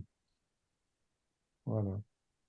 Il parle du Mont d'Or, du Cantal, le lac Pavin, enfin c'est et, et tout ça en fait, il, il est allé, il est allé le visiter, il a fait des randonnées là-bas pour les connaître. hein. Oui, Voilà. il était vraiment là-bas pour bien comprendre et puis ressentir les énergies sûrement bah, pour écrire ça forcément ce livre-là. Du Ça a dû bien lui parler, en tout cas, là-bas. c'est sûr, quand Mm. il voyageait comme ça. Voilà. Et, et c'est vrai que, euh, comment dire, si on veut vraiment faire un tourisme euh, celtique euh, euh, en, en Auvergne, il y a de quoi faire. hein. En Bretagne, en Oui. Auvergne. Oui, Oui. Et c'est en fait ce qu'il a fait, quoi. oui. Ah, il y a... Excuse-moi, parce que je regarde le chat en même temps, hein, parce que sinon, poursuivre, hein, parce qu'il y a- il y a Fatma qui écrit... euh, C'était so- Pardon, euh, je te laisse lire Charles, parce que là, ça va trop vite avec ma synthèse vocale, là, c'est compliqué. C'est au Alors, sommet de cette montagne. C'est au sommet de cette grande montagne, donc le mont Nemrut, hein, et il y, il y a aussi Gobelitep, Gobelitep. C'est là que la sédentarisation avait commencé. Izmir, très riche en temples, vu que c'était la Grèce antique, c'est ça. Voilà. Ah oui. Je n'ai pas lu le livre, hein, c'est- mais- C'est vrai. Puis en plus, le, le turc, c'est une langue même qui est pas simple. hein, c'est beaucoup de consonnes. euh, qui, euh, on pourra le confirmer. euh, Ah oui, c'est Ouais, pas évident. euh, un tout petit peu, c'est plutôt côté de la Cappadoce, c'est un tout petit peu plus à l'ouest, quoi. D'accord. Là où il y avait les Galates, hein, le- Mhm. que Paul a, a visité aussi. Il a quoi. visité. Ouais, voilà. Mm. Le livre de Léon Denis, voilà, on disait hein, la Bretagne, la, l'Auvergne. euh, bah, enfin, c'est assez complet, quoi. Alors moi, ce que, je- ce que ah, il, fait quand même ce mont, euh, il fait quand même 2000, euh, 2200 mètres d'altitude. hein, c'est Ah, c'est Ah oui. mal, ouais. D'accord, Ouais, quand même. c'est des montagnes assez euh, élevées. Mhm. Et ce qui, ce qui- moi, ce que je trouve intéressant dans, dans ce livre du- du- de Léon Denis, c'est que quand on parle de celtisme, hein, on peut, on parle euh, en fait, euh, on fait résonner des fibres, comme on est en train de le voir, turques. hein. on Mhm. fait résonner des fibres irlandaises, Ouais. euh, écossaises, euh, galloises, euh, espagnoles. euh, hein. C'est le, le, au niveau du spiritisme, on a encore un peu de mal pour que la philosophie aille un peu partout, notamment dans, dans, dans ces cultures un peu différentes. Mais le celtisme, lui, il y était déjà. Et, et Ouais. autant euh, Léon Denis dit que il retrouvait c- ces vibrations de ses premières existences là il y a, il y a deux millénaires, hein, autant bah, c'est sûr que en, en, en, en- en parlant un peu de cet idéal celtique et, et- et notamment de cette philosophie des druides hein, avec euh, la médiumnité, la réincarnation, le monothéisme, etc. Ben, ce sera forcément, ça aidera forcément à faire résonner des fibres dans beaucoup de cultures différentes aujourd'hui, euh, où le spiritisme est encore relativement peu connu. Hein, Mhm. Un des avantages de ce livre de, de Léon Denis, c'est justement ça. Voilà. Puis à l'époque, peut-être qu'il n'y a pas beaucoup de personnes qui s'intéressaient à ça, en fin de compte, parce que Léon Denis, il a sûrement fait découvrir à plein de gens de l'époque euh, ce que c'est que le celtisme et tout ça. non, je pense que... Ah bah oui, oui, forcément. À l'époque, c'était très, très peu. euh, On parlait pas de tout ça Il y avait des historiens, on trouvait dans les Oui. livres et tout, mais Oui, c'est ça. Oui, voilà, oui. Le mouvement Mm. pan-celtique en était encore à son début. hein. Oui, oui. Alors que maintenant, il y a plein, plein, plein de gens euh, qui parlent beaucoup de ce sujet-là, qui aiment, euh, voilà, qui connaissent bien. Ouais, ouais, ouais, j'aime bien, ouais. Mm. C'est assez difficile à faire. Il faut faire du, du tri aussi. Alors, mais c'est vrai, c'est que c'est pas simple. Ah oui, pas simple. oui, oui. Voilà. Donc La, musique celte aussi, c'est bien. Moi, j'aime bien. Ah, bah, bah, faut pas m'en parler. Hein. Ah oui. Ah, j'aime bien ça. Ah bien. oui, toi aussi. Interceltique là de l'Orient. euh, Oui, c'est ça. Voilà, exactement. Ah, ça- Ça, Et c'est vrai que c'est une musique aussi qui résonne. hein, que. Oui, on, oui. On, on s- hein, on parlait de l'art tout à l'heure. L'art euh, les- les, celtique. vibrations, euh, Oui. c'est- elles- elles- on, on les sent. Ça Oui, fait oui. du bien d'écouter cette musique-là. Bah, Ah, en, c'est vrai, en- hein. en écoutant une fois une, euh, sur un dialogue avec un musicien euh, kabyle en, en Algérie, tu retrouves effectivement de, euh, un petit peu comme la musique celtique, hein, il, il a bien précisé un petit peu sa base de, de, de musique celtique, donc, euh, tu vois. Euh, kabyle, quoi, je parle là, parce que c'est c'est différent encore. Hein. Eh ben voilà, je sais pas si on a fait le tour euh, par rapport à ce, bah, je pense à ce livre-là, Par- génie celtique. par rapport oui, au- je pense. ouais, Et à par Léon au Denis. livre. Je sais pas, qu'est-ce Voilà, t'en penses bah, hein, et, et donc, bah, c'est en 1800. Euh, oups, Attends, attendez que je vais retrouver la date. Euh, donc, où bah, il est mort à Tours, en fait. Quoi. Il, il, a, il, a, il a eu une espèce de pneumonie, puis Oui, en 1927, oui. Hmm. c'est ça qui a fait que voilà, c'était son retour euh, dans le monde spirituel euh, après une vie bien remplie, après nous avoir Oui. laissé le 12 avril, voilà. Ah, le 12 avril, 1927. d'accord. Euh, donc c'est, bah, ça fait 96 ans, ça va bientôt faire un siècle, donc il est Mais pareil, jusqu'au dernier moment, vraiment, il a retouché à son livre, il a, il a vérifié, il, a, enfin, il était vraiment jusqu'au bout, à fond Ouais, là-dedans. alors, c'est Claire Beaumar qui le raconte. C'est- ouais, ce que je voulais aborder, justement. hein. C'est ce que je voulais aborder, On euh, peut Claire pas Beaumar. traîner, euh, il faut qu'on te dépêche. Il savait Oui, c'est qu'il ça. Oui, oui, Mm. oui, oui. Oui, oui. Et donc, euh, 81 ans, voilà. Ah ben, mais ça va, c'est bien, c'est très bien. Ouais. Enfin, il a fait beaucoup de Donc, choses en tout cas. il avait nommé euh, Gaston Luce comme son légataire universel. hein. Ouais, Oui. on en avait parlé à l'époque quand on avait parlé de, de, de son livre. Et il Mhm. a légué euh, le- les droits d'auteur de ses livres euh, à, à la librairie donc, de Jean Meyer Oui, en disant que euh, le jour où il n'y aura plus cette librairie, ils seront du domaine public euh, à condition que euh, on respecte qu'on n'utilise que les dernières euh, révisions. Ah, les éditions, oui, oui, oui, les dernières ce qui révisions. Est, ce qui est d'ailleurs tout à fait en Enfin, phase c'est- avec C'est normal. euh, Attends, oui. les, Bien sûr. les- les- comment dire euh, les dro- le droit moral des auteurs. quoi, Oui, hein, c'est ça. euh, La Convention de Berne. Oui, oui.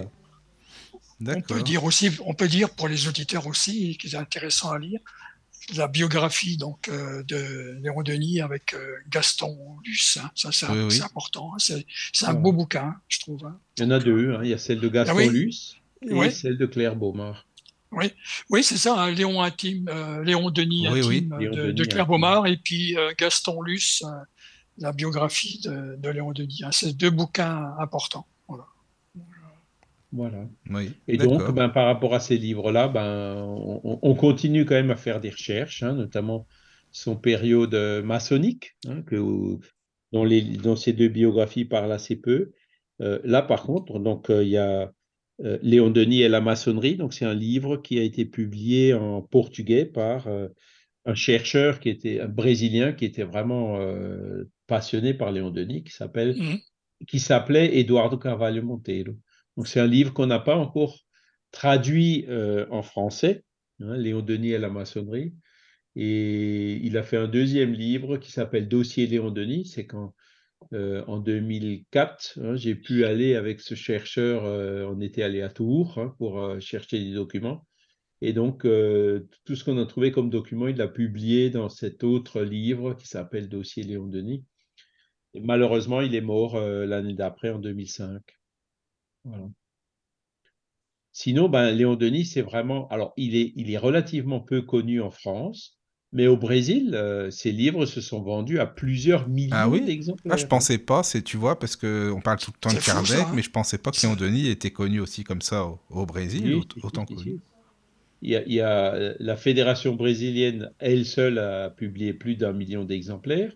Il y a un centre Spirit Léon Denis à, Rio de Janeiro qui a une librairie aussi, hein, Ah oui, d'accord. une maison d'édition. Donc, ils, ont édité tous les livres de Léon Denis et sur Léon Denis. Euh, Oui, oui. En espagnol, on a tous les livres pratiquement qui sont, qui sont traduits. hein. Léon Denis a été traduit en, en- en vietnamien hein, à l'époque de l'Indochine, Ah oui. en mille- L'Indochine, 1928. hein, il y a eu des, Mhm. traductions.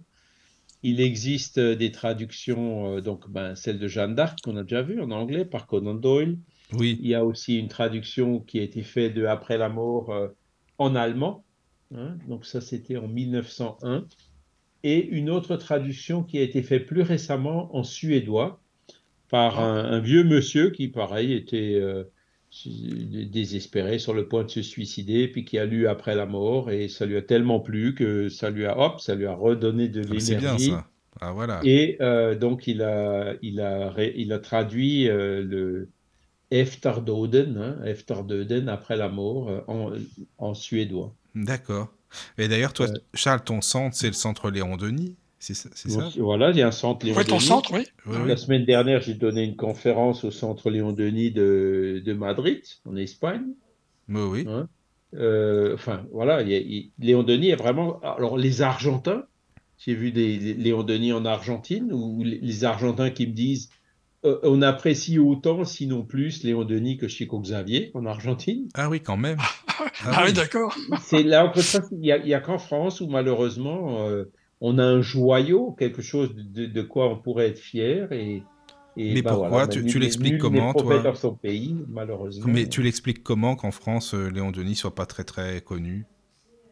Ah, il- l'était à l'époque, hein, euh, mais bon, euh, je te dis, depuis l'entre-deux-guerres, hein, donc Léon Denis, euh, Delanne et puis Flammarion, ils ont quand même euh, maintenu le spiritisme, euh, fait qu'il soit relativement connu Oui, jusqu'aux années 1920.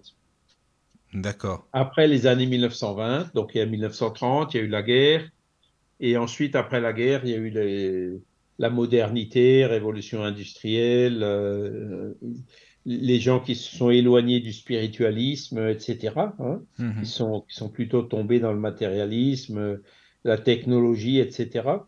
Euh, donc, c'est tous ces facteurs-là qui expliquent que euh, les Français se sont détournés non seulement de Léon Denis, mais aussi de Kardec, euh, de tout ce qui est Ah oui, tout en ce qui. Voilà, oui. Hmm. Et c'est que maintenant que les gens, tout doucement, commencent à y revenir. Bah, tant mieux, hein. C'est Que bien. les gens redécouvrent les, les joyaux, enfin la beauté, c'est un peu le- ce qu'on est en train de faire ici maintenant depuis quelques semaines, Oui. de, de- de cette littérature qui, qui fait énormément de bien, quoi. Ah, Mhm. J'ai j'ai d'ailleurs un, un coucou d'une de nos, comment dirais-je, de- de- amis de la radio, euh, comment dirais-je, Michael. Euh, Elle m'a appelé, c'est Yélise. Tu vois, Yélise, qui Ah oui. voyage beaucoup, qui voyage beaucoup Ah euh, oui, c'est bien dans, ça. Dans, dans toute la France. Alors, elle écoute les, les, les podcasts, et puis elle ne connaissait pas euh, Léon Denis. Et puis, ce qui l'a beaucoup, euh, comment dirais-je, intéressé, un peu retourné un petit peu dans, dans, dans, son- dans ses esprits, dans, dans ses réflexions, c'est quand elle a lu le Après la mort, justement, que tu Ah t'en oui. parlais avant. Ah, bah, ça, a été bien. son, ça a été son cas pour elle, tu vois. D'accord. euh, Ah bah, ça voilà. fait plaisir, Voilà. en tout cas. je lui ai envoyé quelques podcasts d'autres, de, ben, des, tu sais, là, des, des nuits de, de, de- des nuits de, des, des médiums, là, tu sais, de, avec Ah oui, François oui. Non, mais c'est génial, tu as eu raison. et puis bien. là, je vais lui envoyer pareil, comme euh, j'ai parlé au début, enfin hors euh, antenne, les- sur Jeanne d'Arc, tu vois, le, comme Oui, ça, on peut le mettre dans sa voiture dans- et puis l'écouter aussi, tu vois. Oui, c'est bien. Bah, puis, Mhm. bah oui, je vais lui préparer aussi des, des packages, tu vois, comme qu'elle pourra écouter parce qu'elle passe des heures entières euh, sur la route, tu vois. Ben oui, justement, c'est ça. Voilà. C'est... Oui, oui. Donc elle, elle vous salue. hein, tout- Bah, gros bisous hein, aussi, d'ailleurs. Il faudrait que je leur donne voilà. des nouvelles, parce que ça fait longtemps que, qu'on n'en a pas pris. Bah, je l'ai eu il y a, pff, une, une semaine, ouais, peut-être Mhm. un, un peu plus. C'est et puis bien, bon, ça. Euh, voilà. Donc euh, j'étais surpris d'ailleurs parce que c'est vrai la dernière fois on- il y avait quand même pas mal de plusieurs mois, hein, je l'avais pas entendu. Oui, je comprends. voilà. non, mais c'est bien, c'est bien, tant mieux, Mhm. c'est important d'être en contact. Non, mais surtout, ça. tu vois, vis-à-vis de la radio, tu vois, c'est ça qui. Mhm. Puis il y a, il y a d'autres trucs que je te parlerai aussi euh, en privé après. Mais toi, tu vois, voilà. Donc euh, voilà. Donc euh, bah, coucou Yélise, là, quand tu écouteras le podcast, sache que voilà, que c'est bien. tu écoutes Merci. les Denis, là, c'est bien. J'en profite pour repasser un petit message à Fatma Ah. hein, qui, qui- qui Oui. continue à nous, à nous écrire Ah sur oui. le chat là, en disant Mhm. que c'était effectivement là où il y a eu le tremblement de terre. Euh, Léon Denis a été aussi traduit en turc. Ah, Ah, bah voilà. bah voilà, hein. tu on vois, a, c'est, on ça a c'est bien. trois livres de, de Léon Denis traduits en turc. hein. Alors, je, je Ah. suis incapable de lire les titres. Hein. Ruhun Güçleri, Kader Sorunu et Gershek Varlek euh, Ruhtur. Voilà, c'est euh, en cherchant sur Internet, on les trouve. Euh, je peux, je peux même vous donner. Tiens, bah, je vais mettre. Alors, attendez, je vais essayer. Je vais quand même essayer le lien pour voir s'il marche toujours.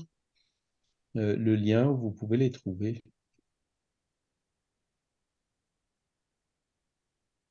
Ah ouais, ça marche toujours. Voilà. Donc, je vais mettre le, le- le lien sur le. Sur le chat? Oui, Voilà. oui, bah, oui, d'accord. Voilà, c'est là où vous trouverez. que- Alors, je suis, je suis pas capable de vérifier la qualité de la traduction, mais. euh, Non, mais elle existe, les quoi, livres déjà. de Léon Denis existent en Mm, turc. c'est bien ça. Ah oui, D'accord. d'accord. Ok. Bon. Donc, c'est c'est ce que je disais, quoi. C'est, c'est une, ce sont des écrits qui sont beaux, qui, qui sont, ça se lit bien.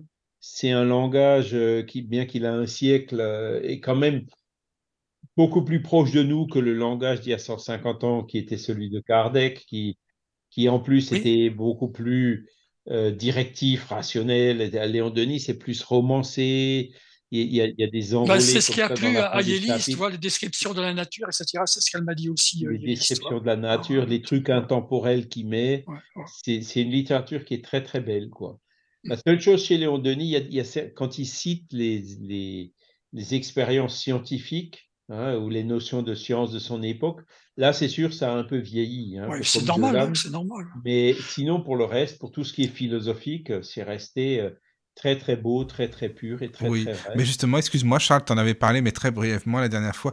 Qu'est-ce qui a vieilli de manière euh, scientifique? Enfin, est-ce qu'on peut donner des exemples par rapport à maintenant? Qu'est-ce Oui. qu'on voilà Mais par exemple, euh, euh, c'est William Crookes hein, qui, à la fin du 19e siècle, il, il a découvert euh, le, ce qu'on appelle aujourd'hui le tube cathodique, le tube de Crookes. C'est c'est ça. Donc, c'est les électrons qui circulent dans le vide, attirés par, euh, euh, émis par une, une- une, euh, cathode et Une cathode, attirés par ouais. une anode, ou c'est l'inverse. Hmm. Corrige-moi, Daniel, si je raconte. Bah, c'est de la note vers la, vers la cathode ou de oui, la enfin, note moi, vers la vois, cathode, oui. voilà, du Ouais. moins vers le plus. hein. Et donc, euh, euh, là, ils, ils avaient, il avait émis l'hypothèse de l'état radiant de la matière.